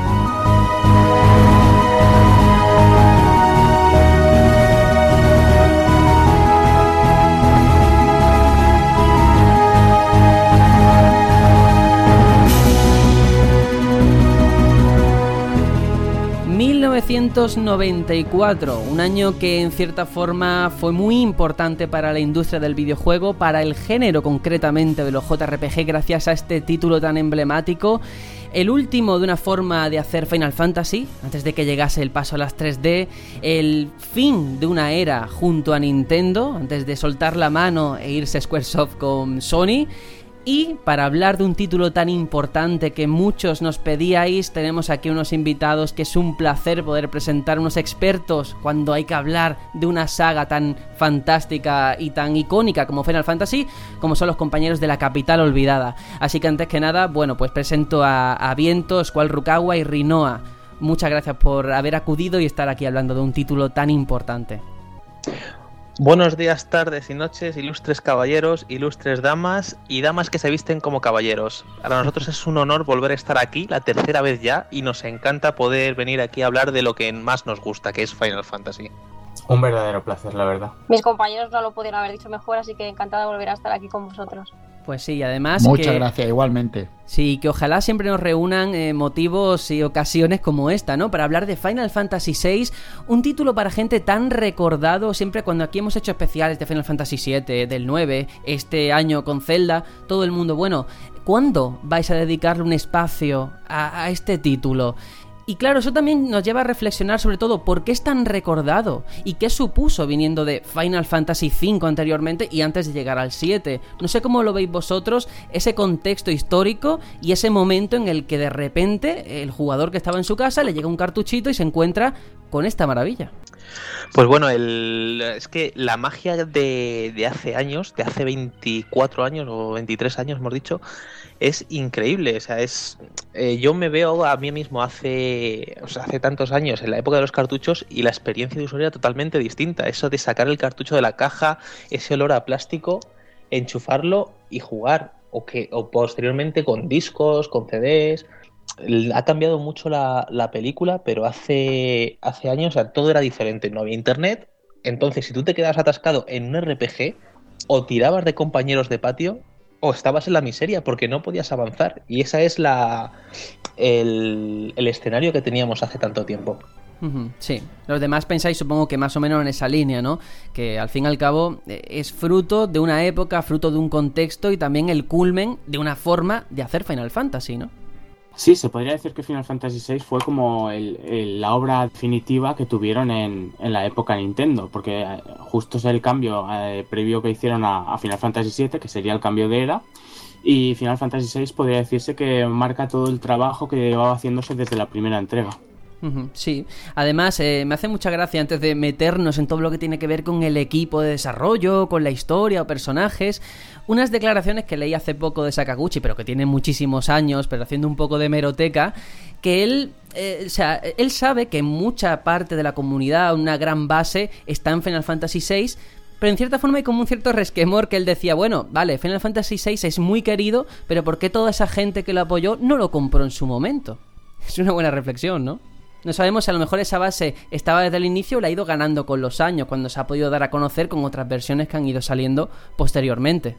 Pues es como, como todos los juegos de culto, ¿no? Como esas películas de, de serie B que no tienen la repercusión que tienen en su momento, pero años más tarde se convierte en una explosión, en algo viral.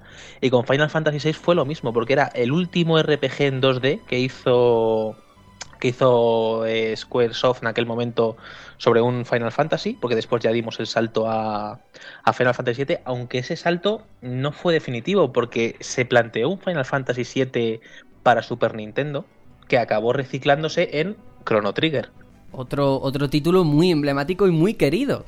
Y claro, es que eh, mucha gente a lo mejor puede decir, estáis exagerando, no es a lo mejor un, un RPG tan importante, tan histórico, tan emblemático. Pero de verdad solamente con mencionar una serie de nombres, el Dream Team que se encontró aquí, ¿no? Que se alinearon los astros para ese equipo envidiable e involucrado en el juego. Hablamos de Sakaguchi como productor, de Yoshinori Kitase, Hiroyuki Ito como directores, eh, Nobuo Ematsu como compositor o Yoshitaka Amano, que sería su último gran trabajo en cuanto a diseño de personajes y de mundo en general. Claro, todos estos nombres estaban aquí mano con mano haciendo esto posible. Eh, esto pocas veces se ha visto, ¿no? Un equipo tan completo, lleno de talentos, remando hacia una misma, misma dirección con Final Fantasy VI. Exactamente, es que no solo, no solo, o sea, todos los que han nombrado son personajes súper icónicos para toda la saga Final Fantasy, pero es que aparte tenemos nombres como el compositor Nobuo Ematsu, que estuvo en esa época en su mejor momento. Luego tenemos también a, a un montón de parte del equipo de que estuvo trabajando en Final Fantasy VI, sobre todo de, eh, diseñadores gráficos y demás, fueron los que luego fundaron Monolith, que fueron los que hicieron Xenosaga y ahora actualmente están con, con Xenoblade. No sé si los demás queréis apuntillar algo, porque claro, es que esto es muy importante eh, eh, el, el compendio de nombres que tenemos aquí, ¿no? Sí, de hecho, si me permites una puntualización, no es el último gran trabajo en diseño de Amano, puesto que también realizó los diseños principales en Final Fantasy IX. Pero creo que Amano sí que es uno de los pilares más grandes que han hecho que mucha gente se interesase por Final Fantasy VI también. Sin lugar a dudas. Y claro, hablando de Sakaguchi, de Kitase, de Hiroyuki Ito, de Uematsu, eh, Yoshitaka Amano, con tantos nombres que es cierto que tenían un trabajo anterior y por supuesto posterior, ¿a quién crees ¿A quién creéis que le pudo influir más o a la larga este es el trabajo más recordado de esa persona? Porque hablamos de muchos nombres. Si tuviéramos que buscar un responsable de Final Fantasy VI, un nombre con el que quedarnos, ¿quién podría ser?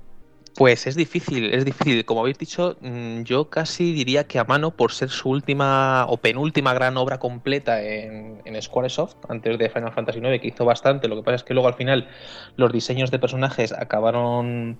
No fueron los suyos los que. O sea, se utilizaron su base para hacer los personajes, pero no fueron los que se pasaron al juego final. No es como aquí, que directamente a mano diseñaba y se plasmaba en el juego y antes, o sea, y después ya se hizo de otra, de otra manera. Pero es curioso, hay una curiosidad, hace poco fue el cumpleaños de, de Rel, del personaje Rem, la niña, y una de las cosas que quería hacer el equipo de desarrollo era que los al final del juego, eh, durante los créditos, se pasaran imágenes del, del juego, todos los diseños de Yoshitaka Amano, como si los estuviese pintando la propia Realm, que hubiese sido algo espectacular. Madre mía, ¿eh? luego todo eso se nota y se ve mirando simplemente la obra. Y, en el marco artístico, desde luego, a mano aquí hizo un trabajo muy diferente a lo que veríamos luego posteriormente en Final Fantasy VII, sin duda, ¿no? Y yo creo que eso también es digno de reivindicar y que al final va por gustos. Hay corrientes que a lo mejor demandan un poco más el trabajo de a mano y otros que se inclinan por Nomura o por quien esté ahí al frente, ¿no? Sí, lo que está de acuerdo muchísima gente es que desde luego los trabajos de todos ellos han tenido muchísima repercusión. Muchísima gente puedes escuchar que dice que es de lo mejor de Uematsu en cuanto a bandas sonoras, tanto de, de lo mejor de a mano a nivel creativo, por lo que sí que ha supuesto una revolución muy grande que no solo ha sido el boca a boca de oye me he jugado a Final Fantasy VII voy a jugar al anterior sino que el juego por sí mismo ha sabido atraer la propia atención de la gente eh, por todos en todos sus campos vamos Además es eso, teníamos Final Fantasy 3, que en cierta forma es el primero grande, entre comillas, con una historia ya decente. Tuvimos el 4, ni qué decir. El 5, que a nivel de mecánicas también metía cosas pero, cosas, pero que a lo mejor Final Fantasy 6 era el que más era capaz de aglutinar todos esos éxitos o aciertos de entregas anteriores, creando un universo propio, ¿no? Ahí tenemos, por ejemplo, un, un argumento que siempre me encanta cuando hablamos de Final Fantasy 6, mucha gente dice, bueno, es que tiene una ópera. O sea, un juego que tiene una ópera ya es un goti de la vida.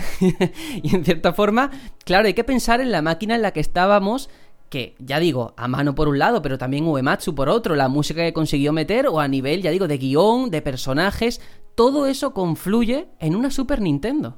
Correcto, es que nosotros vemos la ópera en, en los 8 bits y dices, bueno, está, está muy bien, tal, pero el, todo el trabajo que tiene detrás de montar la historia, la, la, todo la- los cantantes que tuvieron que estar detrás, toda la, la, la historia, el contexto histórico de la propia época, de los personajes que participaban en ella, luego, por ejemplo, que personajes del propio juego eh, hacían de actores en la propia ópera. Y no sé, es un trabajo que luego, por ejemplo, lo ves en un Distant Walls, que nosotros hemos tenido el placer de ver la ópera en directo. Qué maravilla. Y sí, sí, una maravilla total. Lo único que nos faltó es eso, el pulpo gigante Ultros. Afortunadamente no nos interrumpió la ópera como en el juego, porque cuando estás jugando el juego dices, vale, yo quería verla acabar, quería ver cómo acaba esto, antes de que el puñetero pulpo se cayese y rompiese la obra. Pues sí, luego entraremos eh, en lo que tiene que ver con el plantel de personajes y enemigos, porque es que Ultros aquí tiene gran protagonismo, como tantos otros personajes. Pero a nivel también de historia, que es lo que mucha gente a lo mejor más reivindica o más importancia le da a un Final Fantasy, Final Fantasy VI tenía eh, una secuencia introductoria impresionante, luego toda esa estética steampunk, por supuesto. Ahora entraremos un poco en detalle en el argumento, pero nada más que la ambientación sí que chocaba a lo mejor con lo que uno asociaba a la, la fantasía, ¿no? Que a lo mejor, por ejemplo, en el 9 hemos visto muy medieval. Es lo típico, ¿no? De la magia está ahí, pero en el steampunk, en el rollo este, máquinas por un lado, magia por el otro enfrentado. en- Eso Final Fantasy VI lo hace muy bien. Sí, la verdad es que es la primera vez que nos encontramos con un universo mm, que no surgía de, de un escenario medieval fantástico, sino que era ya un poco más futurista. O sea, podía ser, por ejemplo, coger cualquier Final Fantasy y ponerlo en un futuro mil años después, que era lo que nos, nos presentaba Final Fantasy VI, un universo con pues con pues con eh, trenes, con rieles, con aeronaves, ya no, mm, no flotantes con magia como veíamos la- las típicas barcos voladores de, este mundo, sino que era un cambio bestial. O sea, los, los fans de, de Final Fantasy de aquella época decían, pero bueno, pero ¿qué es esto? Esto ya no es un Final Fantasy, esto es algo nuevo. Y al final, pues, se encontraron con una obra maestra de pe a pa. Ujú, Sin duda, sin duda. Bueno, yo he mencionado Steampunk, pero yo creo que se acerca más a eso, futurista. Steampunk es más Final Fantasy VII. Pero Final Fantasy VI, eh, esa historia que ojo a cómo comienza, cómo se desarrolla y todo lo que tiene que ver con sus personajes.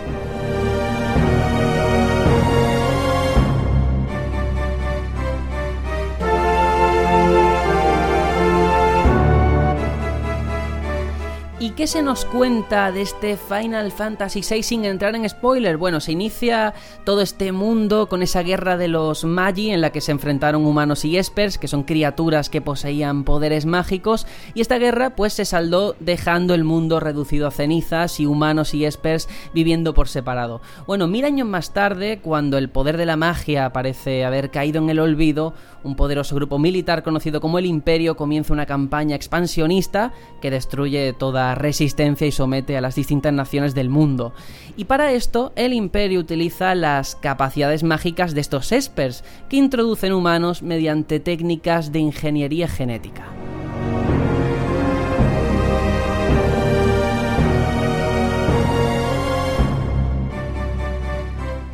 Y vamos a lo que nos ocupa, porque una noche una pequeña unidad formada por dos soldados y una joven entra en la ciudad-estado de Narshe, donde se rumorea que habita un esper en las profundidades de las minas. Y tras una sangrienta entrada por la fuerza logran llegar a la estancia donde habita la criatura milenaria, pero aniquila fulminantemente a estos dos soldados y establece una comunicación mental con la chica, la cual hasta ese momento era controlada mentalmente por el imperio. Bueno, esta chica se llama Terra eh, y luego va a entrar en contacto con otra serie de personajes, con los replicantes, que es una especie de resistencia clandestina, y al final la vida de Terra y la del mundo entero va a cambiar para siempre a raíz de este suceso. Bueno, todo esto que he contado, que parece que es muchísimo, realmente no es tanto, esto se ve en, en la primera hora de juego, y aquí se nos presentan con los personajes, esa introducción, como digo, en la que vemos la nieve caer, estos eh, soldados y a, esa chica con el pelo verde desconocidos, que ya te meten en situación, ¿no? Te meten en la aventura y que realmente es una historia muy profunda para, para, lo que era la época, por supuesto, y también la temática que plantea, los, eh, la contraposición del bien contra el mal. Yo no sé cómo lo vivisteis y cómo ahora con la perspectiva veis esta historia en comparación con otro Final Fantasy. Si creéis que está al nivel, si puede ser de las mejores, o por el contrario se queda un poquito por detrás. Pues antes de nada me gustaría agradecer a Tetsuya Takashi, director gráfico de Final Fantasy VI, por crear a las Magitech, que son los tanques estos donde iban subidos tanto Terra como los dos soldados, que eran Base y Wedge, pilotos de Star Wars, por cierto. Sí. Y, y eso, que agradecérselo porque esos tanques mágicos han sido el icono de Final Fantasy VI y un poco de, toda la revolución industrialista que comentabas. Y bueno, cómo vivimos un poco esa primera introducción. Yo para, em, personalmente, yo diría que la, el opening, o sea, la introducción de Final Fantasy VI podría llegar a ser la mejor hasta la fecha con el permiso de Final Fantasy IV, de las alas rojas y demás. Porque es lo que tú dices, es, te mete de lleno en el juego, en la historia, en la trama, en cuestión de nada, dos o tres minutos. Y eso, ver la nieve caer, cómo avanzan las naves, o sea, los, los tanques Magitech y demás, y cómo haces contacto con este Esper y todo, es una pasada. Te mete del juego al momento. Uh -huh. Lo demás, ¿cómo, ¿cómo lo visteis? Pues como toda una revolución realmente. Y eso que, bueno, como aquí el más conocido que llegó fue Final Fantasy VII, pues muchos no, no, pudimos jugar al 6 antes que a Final Fantasy VII, pero sí que desde un principio no sabes si pensar es un juego medieval, es un poco más futurista, te, te crea como, como mucho interés porque de, desde un principio, además, si tú le preguntas a alguien, es muy difícil explicárselo sin, sin caer en los spoilers pero aparte es un juego que yo considero que ha sabido envejecer muy bien y de hecho le han hecho muchísimos guiños tanto en World of Final Fantasy que cuando vas montado en Magitech durante cierto tramo suena el tema de Terra y también en, en el I Am Setsuna le han, también le han hecho un guiño enorme a la escena de la introducción, con lo cual mmm, se puede apreciar que sigue en la memoria colectiva pese a los años. Sea, yo creo que al final es de esas escenas en el mundo de los videojuegos que mucha gente recuerda y con gran cariño, sin lugar a dudas. ¿eh? Y luego también que es eso, es una historia, un guion muy elaborado, teniendo en cuenta que estamos en un cartucho, un Super Nintendo 1994, y cómo perfectamente esto podría ser el guion de una película, la de personajes que hablan, las motivaciones que hay detrás de cada uno de los personajes, los arcos argumentales. Todo eso está aquí y es, vamos, muy profundo y muy complejo. Y el lore también, porque tiene un lore muy bueno, o sea, sin llegar a niveles de Final Fantasy XII o Final Fantasy XIII o incluso Final Fantasy XV, que esté un poco desaprovechado. tiene un lore bestial. O sea, lo de la guerra de los, de las, de los Magi o las Magi, no recuerdo ahora mismo cuál es la traducción que, que nos llegó.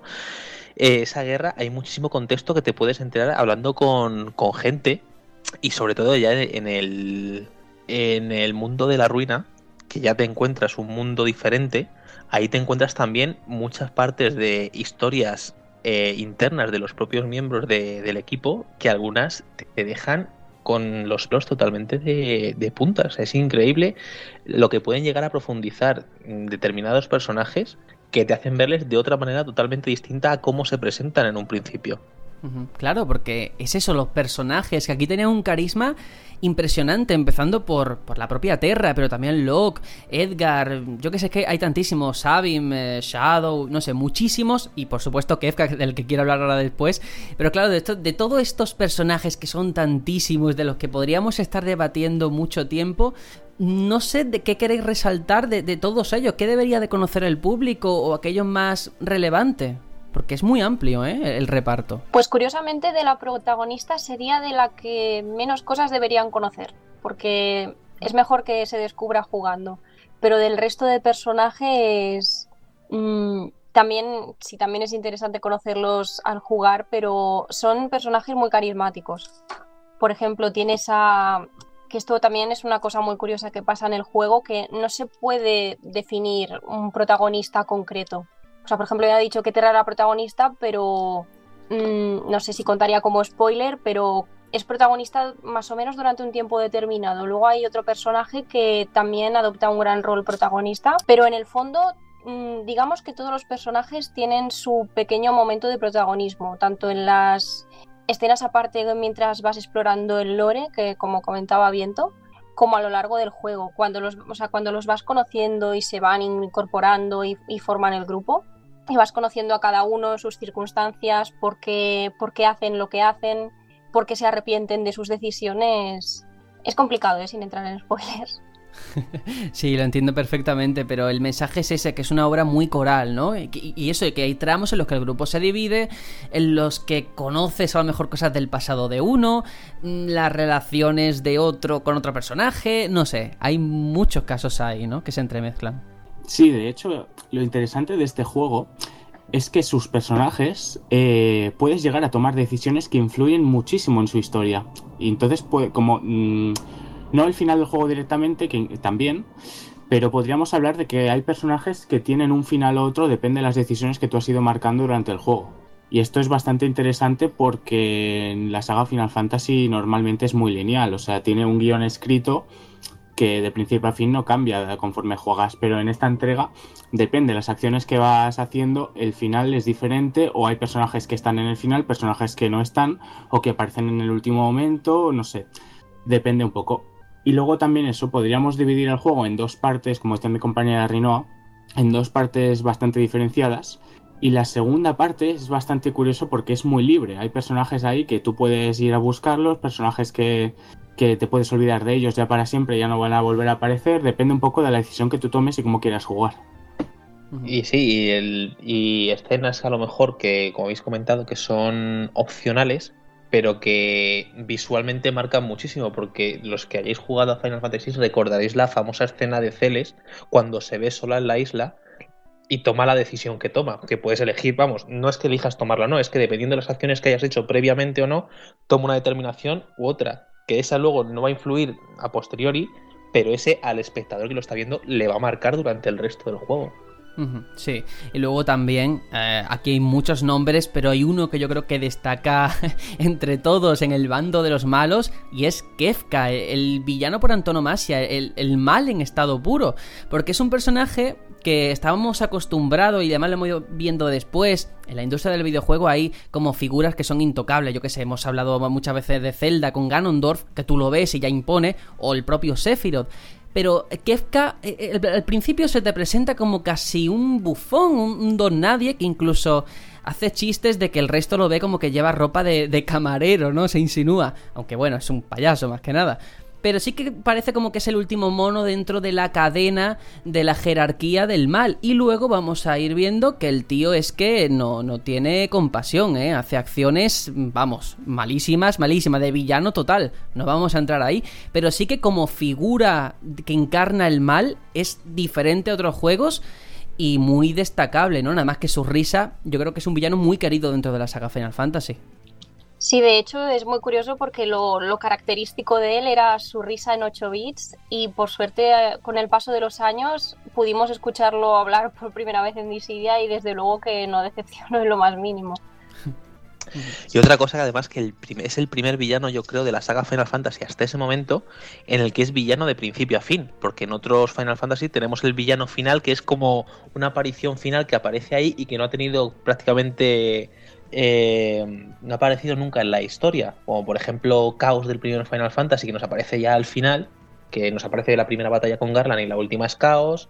O por ejemplo el Emperador que el emperador sí que aparece en el del 2, pero aparece al principio y luego aparece al final, o la propia nube de oscuridad en Final Fantasy 3, pero aquí vemos un personaje que aparece ya desde el principio con la corona de titiriteros sobre sobre Terra y nos va a estar dando por saco durante todo el juego y con acciones que te van a hacer odiarle, pero es que hasta cuatro o cinco Final Fantasy después vas a seguir odiando a Kefka por todo lo que ha hecho al no solo a sus enemigos, sino a sus aliados.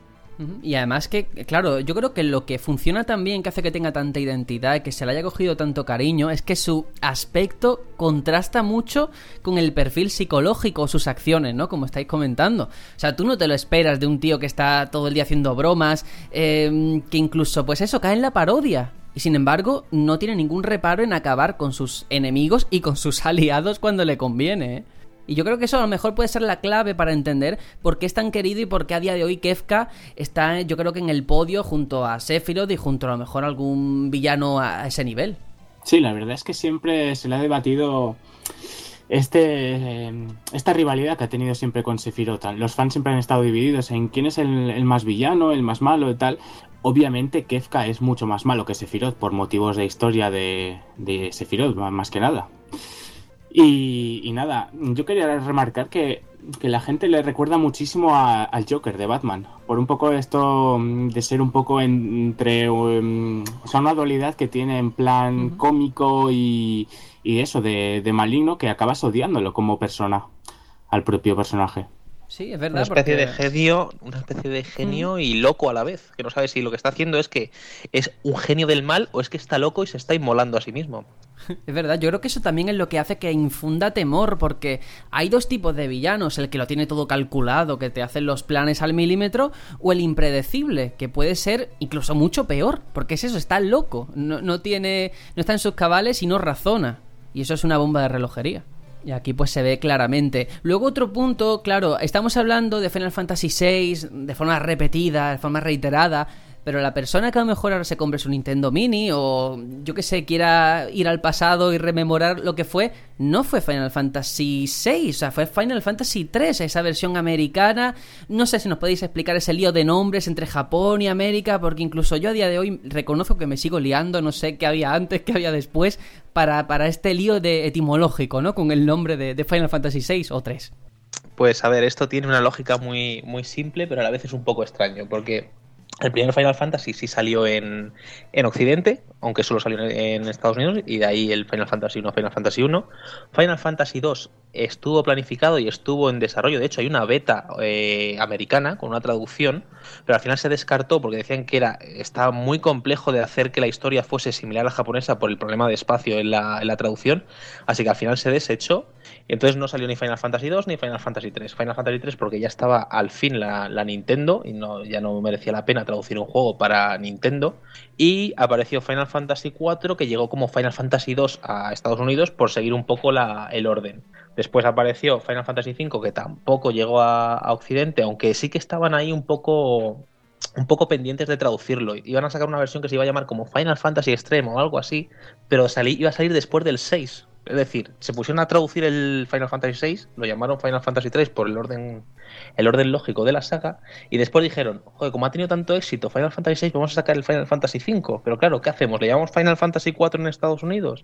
Pues le vamos a llamar Final Fantasy Extreme, pero Madre irrumpió con fuerza la la PlayStation y estaban ya metidos de lleno en traducir eh, Chrono Trigger, con lo cual dijeron, mira, ya para otra ocasión. Y así fue como llegó el propio Final Fantasy 3 a eh, Estados Unidos y que nunca nos llegó a, a Europa, pese a, que la, a- pese a la tradición que había de RPGs que estaban teniendo éxito en Europa, como por ejemplo Secret of Mana, Secret of Fevermore, que este último además sí que salió hasta traducido en castellano, y otros, otros muchos RPGs que sí que salieron aquí, que creo que eran de la competencia de Enix, eran de, por ejemplo, el Illusion of Time, Terra Enigma, estaban teniendo éxito en Europa, pero no se atrevieron ni a traernos a Europa ni Chrono Trigger ni Final Fantasy VI. Una decisión extraña desde luego, pero claro, sabemos ya el- todo el lío que hubo, pero ¿cómo se arregló todo eso después para que al final eh, Final Fantasy fuera a la par el, el título?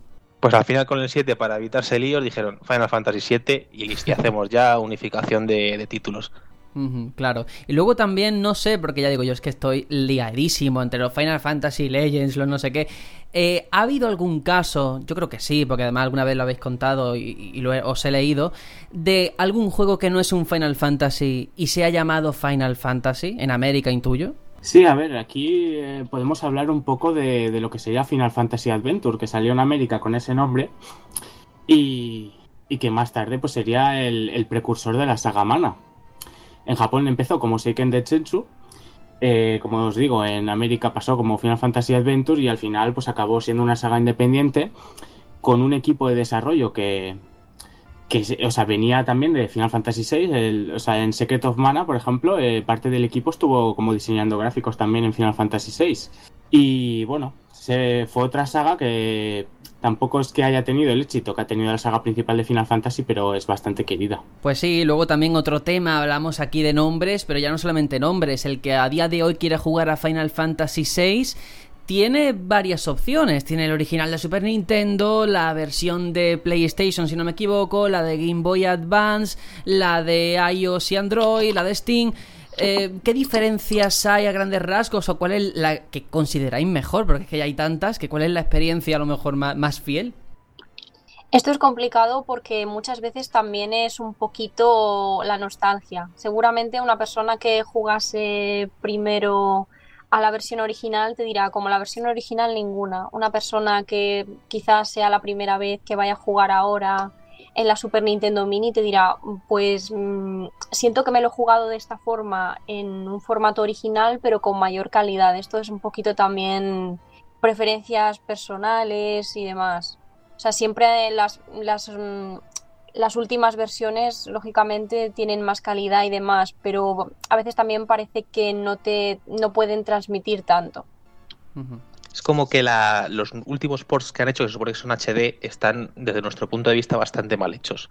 Es decir, si vemos, por ejemplo, Final Fantasy IV, cómo se portó a PSP, nos parece una obra de arte. En cambio, esto nos parece un poco chapuza. Es decir, no han tenido ni las referencias de, de proporción entre los personajes, entre los fondos se ven que hay muchos cortes en patrones, en columnas, por ejemplo, se ven que están como cortados. O sea, parece como que han cogido el motor gráfico este que empezaron a hacer para Final Fantasy Dimensions, Final Fantasy V, y se lo han colado a este. Y bueno, aunque tiene muchos extras y tal, es HD, visualmente es mejor, el, el aspecto original para nosotros sigue, nos sigue pareciendo nos sigue pareciendo mucho mejor. El problema es que no hay una versión definitiva anterior a esa de decir esta es la buena. Por ejemplo, la primera versión de Super Nintendo, la que podemos disfrutar aquí tanto en inglés como bueno, en la, la de solo la pudimos disfrutar en inglés en Occidente. La, eh, la traducción es bastante flojilla. Después salió una versión para Game Boy Advance. La traducción es perfecta. O sea, en español salió una traducción perfecta Oficial, sí, sí. y oficial, que eso es lo bueno, que además es esto nos- no, no se habla mucho, pero es, es un regalo para, para Occidente. O sea, Nintendo no quería traducir Final Fantasy VI porque decía, el 4 y el 5 para Game Boy no han, traduci- no han vendido nada en, en- en Europa, ¿para qué lo vamos a traducir? ¿Para qué lo vamos a sacar? Y salieron muy pocas copias con traductores noveles que luego curiosamente acabaron traduciendo la saga en japonés porque se tradujo el- estos juegos se tradujeron desde el inglés directamente y pues los hicieron unas tiradas mínimas. Por eso el Final Fantasy VI para Game Boy Advance en Europa está por las nubes. ¿Qué problema tiene este? La música y el tamaño de pantalla. El tamaño de pantalla es inferior a la resolución de Super Nintendo Claro. y la música es de, de Game Boy. Con lo cual, mm, tenemos música buena en Super Nintendo, mala traducción. Game Boy tenemos buena traducción, mala música. Saltamos a PlayStation, tenemos que solo está en inglés con la traducción original. Y tenemos un gran problema aquí, pese a que la música suena perfecta, que son los tiempos de carga entre pantallas, que aburren. O sea, los tiempos de carga aquí los trabajaron fatal en, en PlayStation. Y después de esto, damos el salto ya a smartphones eh, y PC, que es la versión esta HD, que es que no se ha hecho un port en condiciones. Con lo cual, no acaba habiendo una versión definitiva para poder decir, esta es la buena, esta es la que hay que jugar. Con lo cual, a nosotros nos gusta mucho la de Game Boy Advance por el que la traducción es perfecta. Cuadra las magias con el resto de la saga, cuadran nombres de personajes, referencias que se mantienen, incluso se han utilizado en el propio Final Fantasy XV, porque lo ha traducido la misma persona. Y, y al final te acaba quedando que eh, la experiencia con el idioma a nosotros nos ha tirado bastante. Podríamos acabar recomendando una versión de Game Boy Advance, pero no acaba de ser perfecta por el sonido. Vaya, claro, es que al final todo tiene sus pros y sus contras, como estás comentando. Y la pregunta, viendo los precedentes, que al final uno tiene la mejor música, pero los tiempos de carga son muchos, la versión de Game Boy que tiene lo suyo. Eh, ¿Puede ser este Final Fantasy VI carne de remake? ¿Hay indicios, alguna noticia, algo que se pueda intuir? Porque además yo eh, últimamente estoy viendo en los foros que la gente dice, bueno, es que en 2024 cumple 30 años. Estamos en 2017, aún hay tiempo. Pero ¿hay al- alguna esperanza de ver este juego en una versión que realmente haga honor a la versión original? Se planteó un remake cuando salió la Nintendo 3DS. Estuvo de hecho planificado como próximos juegos de 3DS, incluso también salió el Chocobo Racing y ambos se cancelaron. Así que supongo que es que se lo están guardando para el aniversario. Porque sí que es verdad que nos encantaría ver un remake en condiciones con todo esto del sonido y demás, sobre todo las escenas, porque la versión de Play 1 tenía escenas, eh, cosa que la de Game Boy no tenía por falta de espacio también. Y sí, nos encantaría muchísimo ver una versión. Hay gente que lo pide más que para portátil, lo pide un juego, un remake en condiciones, pero para Play 4. O sea, mo- remodelar un gráficos a nivel como están haciendo con el remake de Final Fantasy VII, que eso sí que sería una pasada brutal. Vaya, interesante, no tenía ni idea de, de ese remake para, para 3DS. Pues claro, a ver, estamos hablando aquí mucho, pero aquí hay una realidad y es que hasta donde yo sé, este Final Fantasy VI es vuestro Final Fantasy favorito. Bueno, no sé si de los tres. ¿Cómo? Pero más o menos eso. ¿Cuándo lo jugaste? Si, si fue en su día, si fue más tarde. Vamos a empezar si quieres contigo, Viento, luego Squall y luego Rinoa y así nos organizamos un poquito. ¿En qué lugar tiene este Final Fantasy VI a nivel personal en vuestro corazoncito? Pues yo es que no, no tengo un Final Fantasy favorito, pero sí tengo un top 3 e indudablemente eh, Final Fantasy está en ese top 3. Para mí es un Final Fantasy que me marcó mucho. Yo, por desgracia o por trampa, por aquella época, yo lo tuve que jugar emulado porque es que era imposible eh, jugarlo en cartucho, a no ser que fueses un poseedor de una Super Nintendo eh, trucada o una americana. Y yo lo jugué en emulador, yo lo jugué la versión inglesa. Lo que no recuerdo es si jugué una, un port que había de Final Fantasy VI, es decir, que los gráficos eran de Final Fantasy VI porque hubo mucha censura con el, con el juego. Porque sí que recuerdo haber visto cosas que luego cuando lo jugué en Game Boy Advance digo, uy, esto no estaba. Pero fue esa versión inglesa de eh, Super Nintendo emulada, además me acuerdo, en el, no me acuerdo cómo se llamaba el emulador, pero era uno que era morado y era era súper curioso porque al final te dejaba guardar estados, que lo que luego se te corrompía la partida. Y Madre bueno, mía. mi primera partida al final fue un poco, pues eso, como se hizo sin guía, el internet no, yo en aquella época no tenía internet, yo a mí me, me pasaron un CD con un montón de juegos de Super Nintendo y lo tuve que jugar ahí y no tenía internet en aquel momento y bueno, esa fue mi primera experiencia de Final Fantasy VI, después jugué el de PlayStation, que salió en Europa eh, suelto, que fue la única región en la que salió suelta, aunque no sé si lo llegué a jugar en la, en la Wii, porque salió en la tienda oficial, en la Ah. Virtual Console. Sí recuerdo que me lo compré, pero no recuerdo si lo llegué a, me lo llegué a pasar. Eso no me acuerdo. Pero era el Final Fantasy 3 como tal, que esa fue la primera vez que pudimos jugar al mismo Final Fantasy 3 que vamos a jugar ahora en, en la Super sí. Nintendo Mini, de forma oficial, claro. Pues fíjate, precisamente hoy en el programa estábamos hablando de, de esa can- de ese canal tienda de Wii que cierra el año que viene y que gracias a él mucha gente pues a lo mejor pudo descubrir este título y otros tantos de la época. Pues muy interesante, de luego muchísimas versiones para elegir y al final uno pues se inclina por una por otra. Es cual en tu caso yo no sé cuándo fue, si fue en ese año 94, si mucho más tarde o cómo se produjo ese encuentro. Pues tengo que admitir que yo en el año 94 no lo jugué. Más que nada porque me pillaba en, en P4, en parvularios. Pero bueno, me tuve que esperar a que salió la versión de Play 1 aquí en España, que estaba en inglés. Cosa que me hizo... eh, te- fue de los primeros juegos que jugué con un diccionario al lado. Por el tema este de que me pillaba de crío. eh, los exámenes de inglés, la verdad es que no eran mi fuerte, pero mira, me, me esforcé y estuve ahí diccionario en mano. Y luego sí que disfruté muchísimo la traducción de, de Game Boy. Tanto lo que comentaba mi compañero de, de esa traducción tan, tan conseguida, con frases eh, muy divertidas y sobre todo con Kefka, una pasada. Y eso.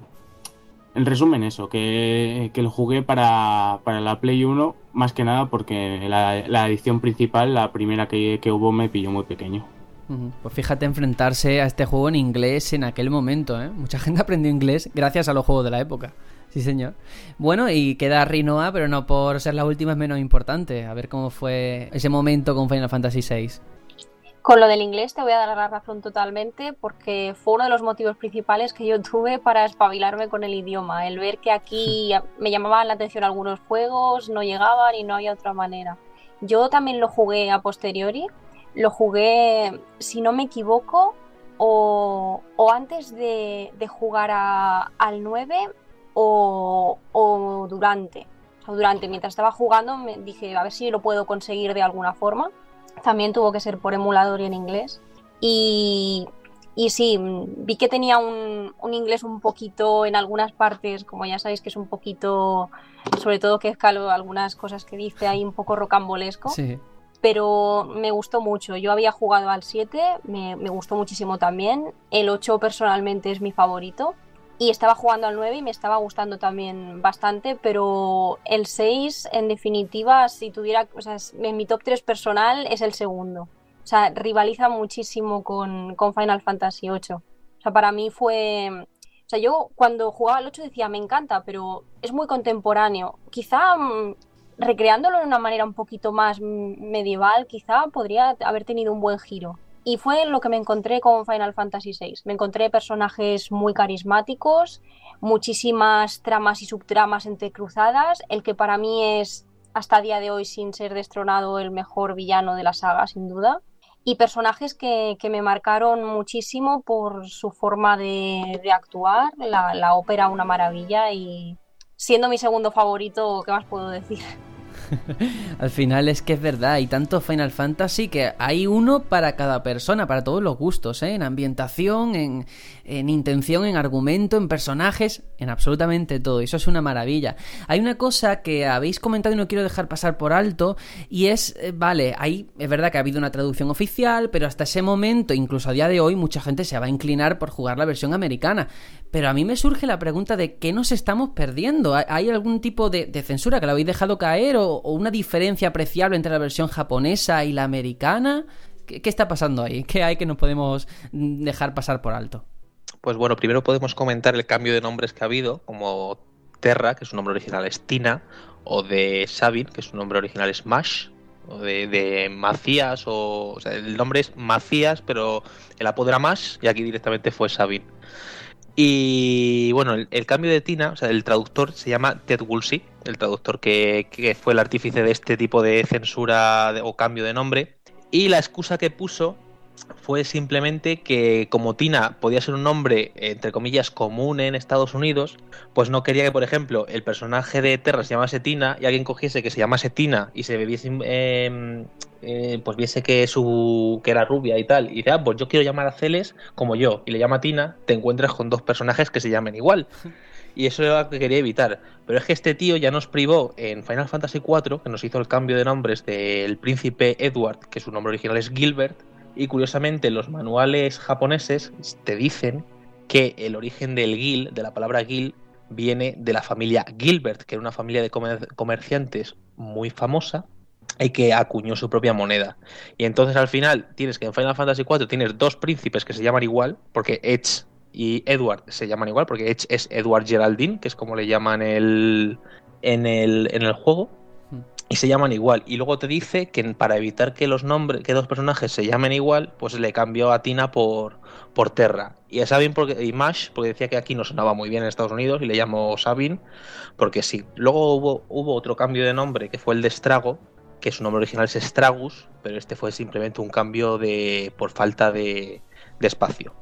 Y luego, en cuanto a la censura propia como tal, pues tenemos mucho tapado de ropa en enemigos. Por ejemplo, a Sirena se le ve un poco el trasero, ligeramente, y la cubrieron entera. O a la, a la diosa de. el enemigo diosa de la teoría de marcial. Se le ve el, el- se le ve bastante vientre y se lo tapan. Que este. Este personaje, pues prácticamente pasa a estar tapado. Chadarnuk es otro enemigo también que aparece en Final Fantasy XV como un, un cuadro que sale del cuadro. Le pusieron más niebla de lo habitual para que no se le viese mucha carne. Otro personaje que se llamaba Misty, un enemigo que aparecía fumando, pues le quitaron el humo de- del cigarro para evitar que, que pareciese que estaba fumando de verdad, para evitar incitar a los niños a, a- fumar. O, por ejemplo, uno de los más curiosos fue que cambiaron los puffs, en los carteles de las puertas ponía puff, y le pusieron una taza de café, como lo cambiaron por, por cafeterías. Que básicamente las censuras son por motivos sexuales, por no, por no enseñar, o para evitar que hacer publicidad de Muy- bares, por ejemplo. Muy, muy de la época también, eh, todo el tema este de la censura. Bueno, eh, tenemos que ir concluyendo porque nos quedamos sin tiempo, pero no me gustaría que os quedaseis a lo mejor por algo que quisieseis comentar sobre el juego y que la gente debería de conocer. Yo creo que al final hay una forma de resumir o de intentar explicarle a la gente que nunca ha tocado Final Fantasy VI, que es mucha, aunque pensemos que no. Eh, ¿Qué le decimos a esa gente que no lo juega por el idioma? Se están perdiendo una obra muy importante. Hay opciones de jugarlo en español, sin duda. Hay gente que valora mucho el tema del idioma, incluso a día de hoy, que dice que si un juego no sale traducido, pues lo siente mucho, pero que no lo compra y puedo entenderlo, pero muchas veces se pierden historias muy grandes como es en este caso. Que bueno, que como todo va avanzando y la gente pues se solidariza bastante, pues hubieron personas que se dedicaron a emularlo traducido y demás y la verdad es que fue una oportunidad bastante buena para conocerlo bien ya luego con las traducciones más oficiales pues esto se palió un poco pero lo que también es interesante que es lo que comentábamos del doblaje es que claro mm, en su momento no podíamos escuchar a los personajes hablar o sea solo lo Claro. que comentaba antes la icónica risa de Kefka y poco más, sino que escuchamos a Kefka hablar por primera vez y también a Terra en Dissidia. Luego tampoco habíamos escuchado a Celes o a Edgar hasta que vino Wall of Final Fantasy. Incluso en Japón ahora están con, con el juego para móviles Dissidia Opera Omnia, que han incluido también a Sabin y por primera vez los hemos escuchado hablar. Y claro, también este tipo de cosas suscitan mucho el tema de decir, pues nos, nos gusta que por fin estos personajes tengan voz. Si algún día hay un remake, o sea, puede, o sea, hace que suenen un poquito las campanas también. Y también, por ejemplo, Setzer, que estuvo incluido en, en Kingdom Hearts y también sale en Dissidia Opera Omnia. Sí, sí, sí, desde luego es verdad que descubrir o darle voz a personajes que en su día no la tuvieron es muy importante y al final, bueno, a lo mejor uno en su cabeza tenía una idea del tono de voz que podía tener un personaje a lo mejor le puede chocar o no, ¿no? Ahí está. Bueno, nos tenemos que despedir porque nos quedamos sin tiempo, pero de verdad, muchísimas gracias por estar aquí una vez más. Siempre que hablamos de Final Fantasy nos encanta teneros a vosotros porque sabéis muchísimo del tema y siempre aprendemos. Así que Viento, Squall, Rokawa y Rinoa, muchísimas gracias, ya digo, por estar aquí y ojalá haya muchísimas más ocasiones y siempre hablando pues de, de franquicias como Final Fantasy o de tantísimas otras de Square Enix que también son muy queridas, ¿no? Así que es un placer, de verdad. El placer siempre es nuestro. es- nos encanta estar aquí con el batallón Pluto y hablando de lo que más nos gusta, que es Final Fantasy. Perfecto. Pues nos vamos a despedir con el tema de Kefka, muy apropiado además, y nos vamos con la despedida del programa de hoy.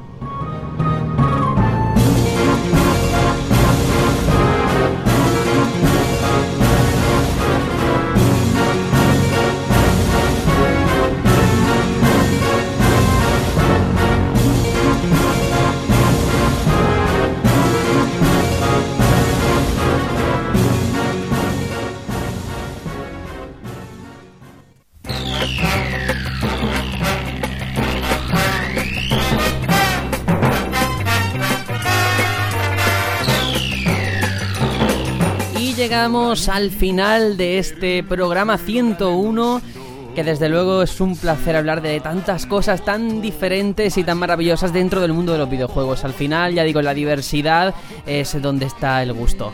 Vamos con los comentarios rápidamente que nos han ido llegando de la semana pasada. Eh, Bruno Dog que nos, nos felicita esos 100 programas y nos comenta qué ganas de coger los mandos de mi Super Nintendo Mini para rejugar a esa maravilla llamada Final Fantasy VI. Bueno, espero que te haya gustado este pequeño coloquio que hemos hecho porque desde luego dan ganas de hincarle el diente. Y luego quiero irme también a un comentario de Julián Muñoz que ojito al debate o la pregunta que nos deja al final, ¿eh? Dice, este año he jugado a Zelda, Mario Kart 8, ARMS, Disgaea 5, Fast Remix, Splatoon 2, Mario and Rabbids, Samus Returns, eh, Monster Hunter Stories y se me vienen el nuevo Layton, Mario Odyssey, Skyrim, Xenoblade, Super Nintendo Mini.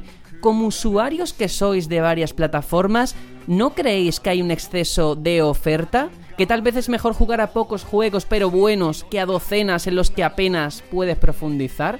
Bueno, esta pregunta la he trasladado a todos, pero sobre todo a Hitor, que es el que más juega, creo yo, de aquí. Yo creo que hay un buen número de, juegos lanzados al año. Lo que pasa, el problema creo que están mal repartidos. Porque ahora, en octubre y noviembre, las vamos a pasar canutas para jugar a todo. Y en verano hemos tenido que buscar tiempo para. Que están mal distribuidos, ¿no? Sí, exacto.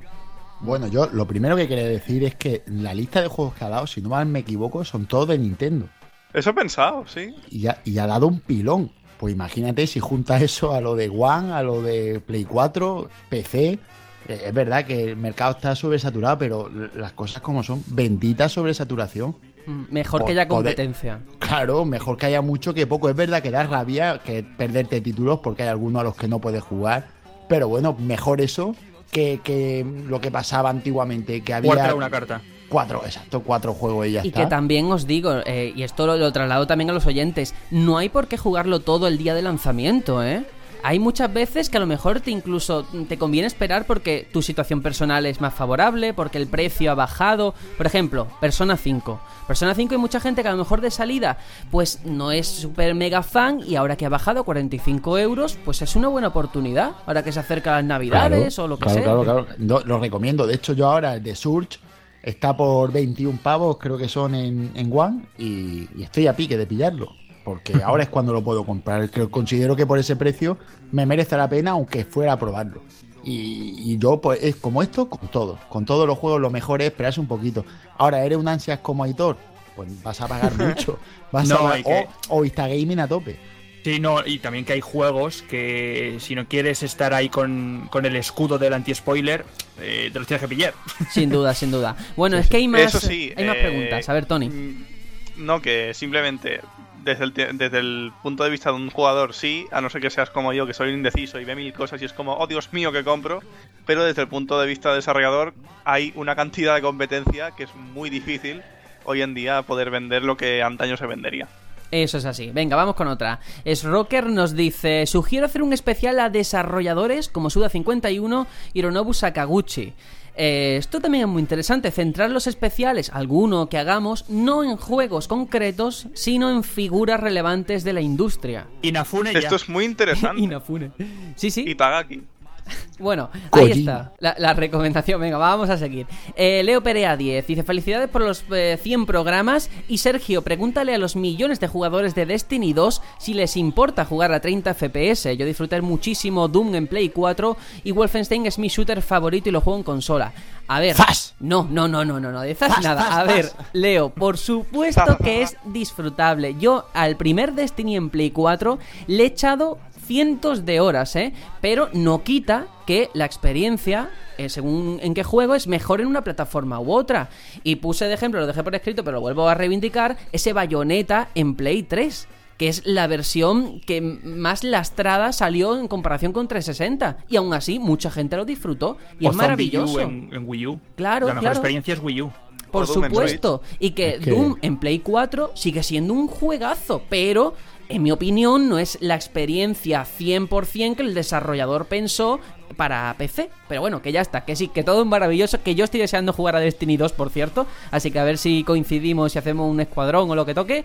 Y ya está. Ferry360 nos dice por su parte, hola de nuevo, yo me he comprado el Metroid de salida y me ha gustado. Lo único que la mecánica del contraataque se me ha hecho demasiado repetitiva, ya que se lo puedes hacer a casi cualquier enemigo y siempre es la manera más efectiva de matar a los enemigos. Y nunca antes había estado en ningún Metroid. Voy por más de la mitad del juego. En lo que a Platinum se refiere, fue una gran noticia que Nier funcionase. eh, eh, me he perdido. Bueno, lo que he querido decir es que Nier Automata es un gustazo que funcione, que él destaca sobre todo la música, que le parece sublime. Y nos dice, ¿podríais poner algún tema de la banda sonora en alguno de los programas futuros?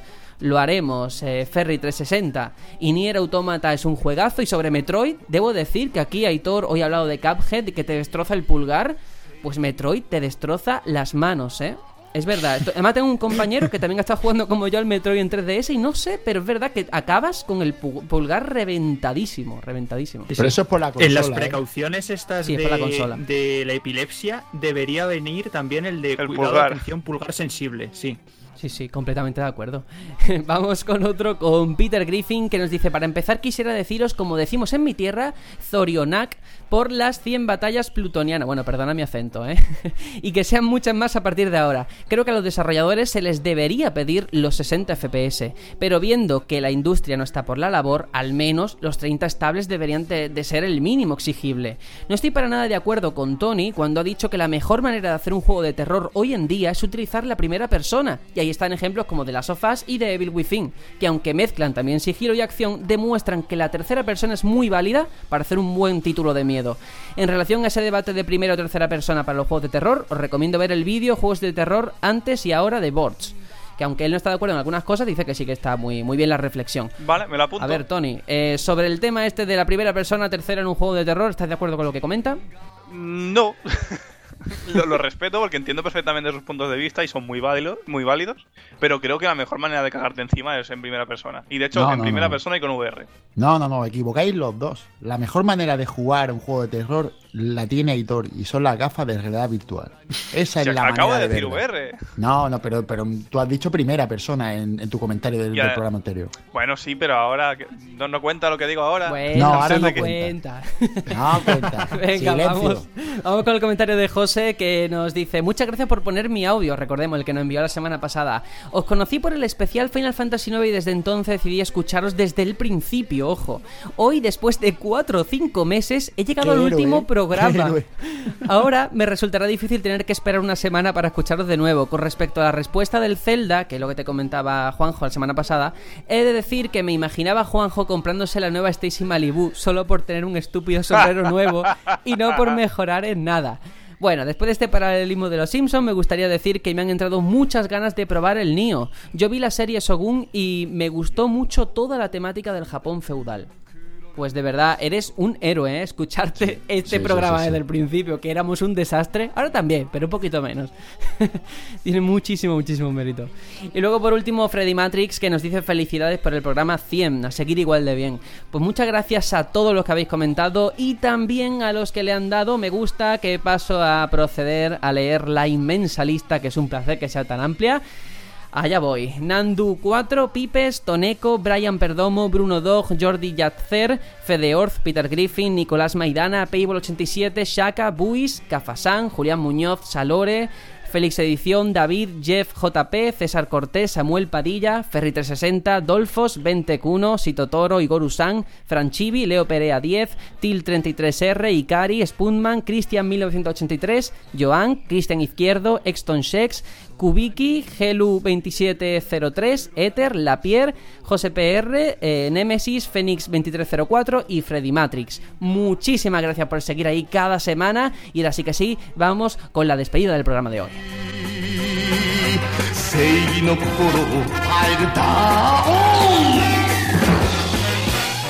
Bueno, Tony, que me has corregido ese apellido catalán porque yo no controlo del tema. A ver, ¿cómo se dice? ¿Cómo se dice?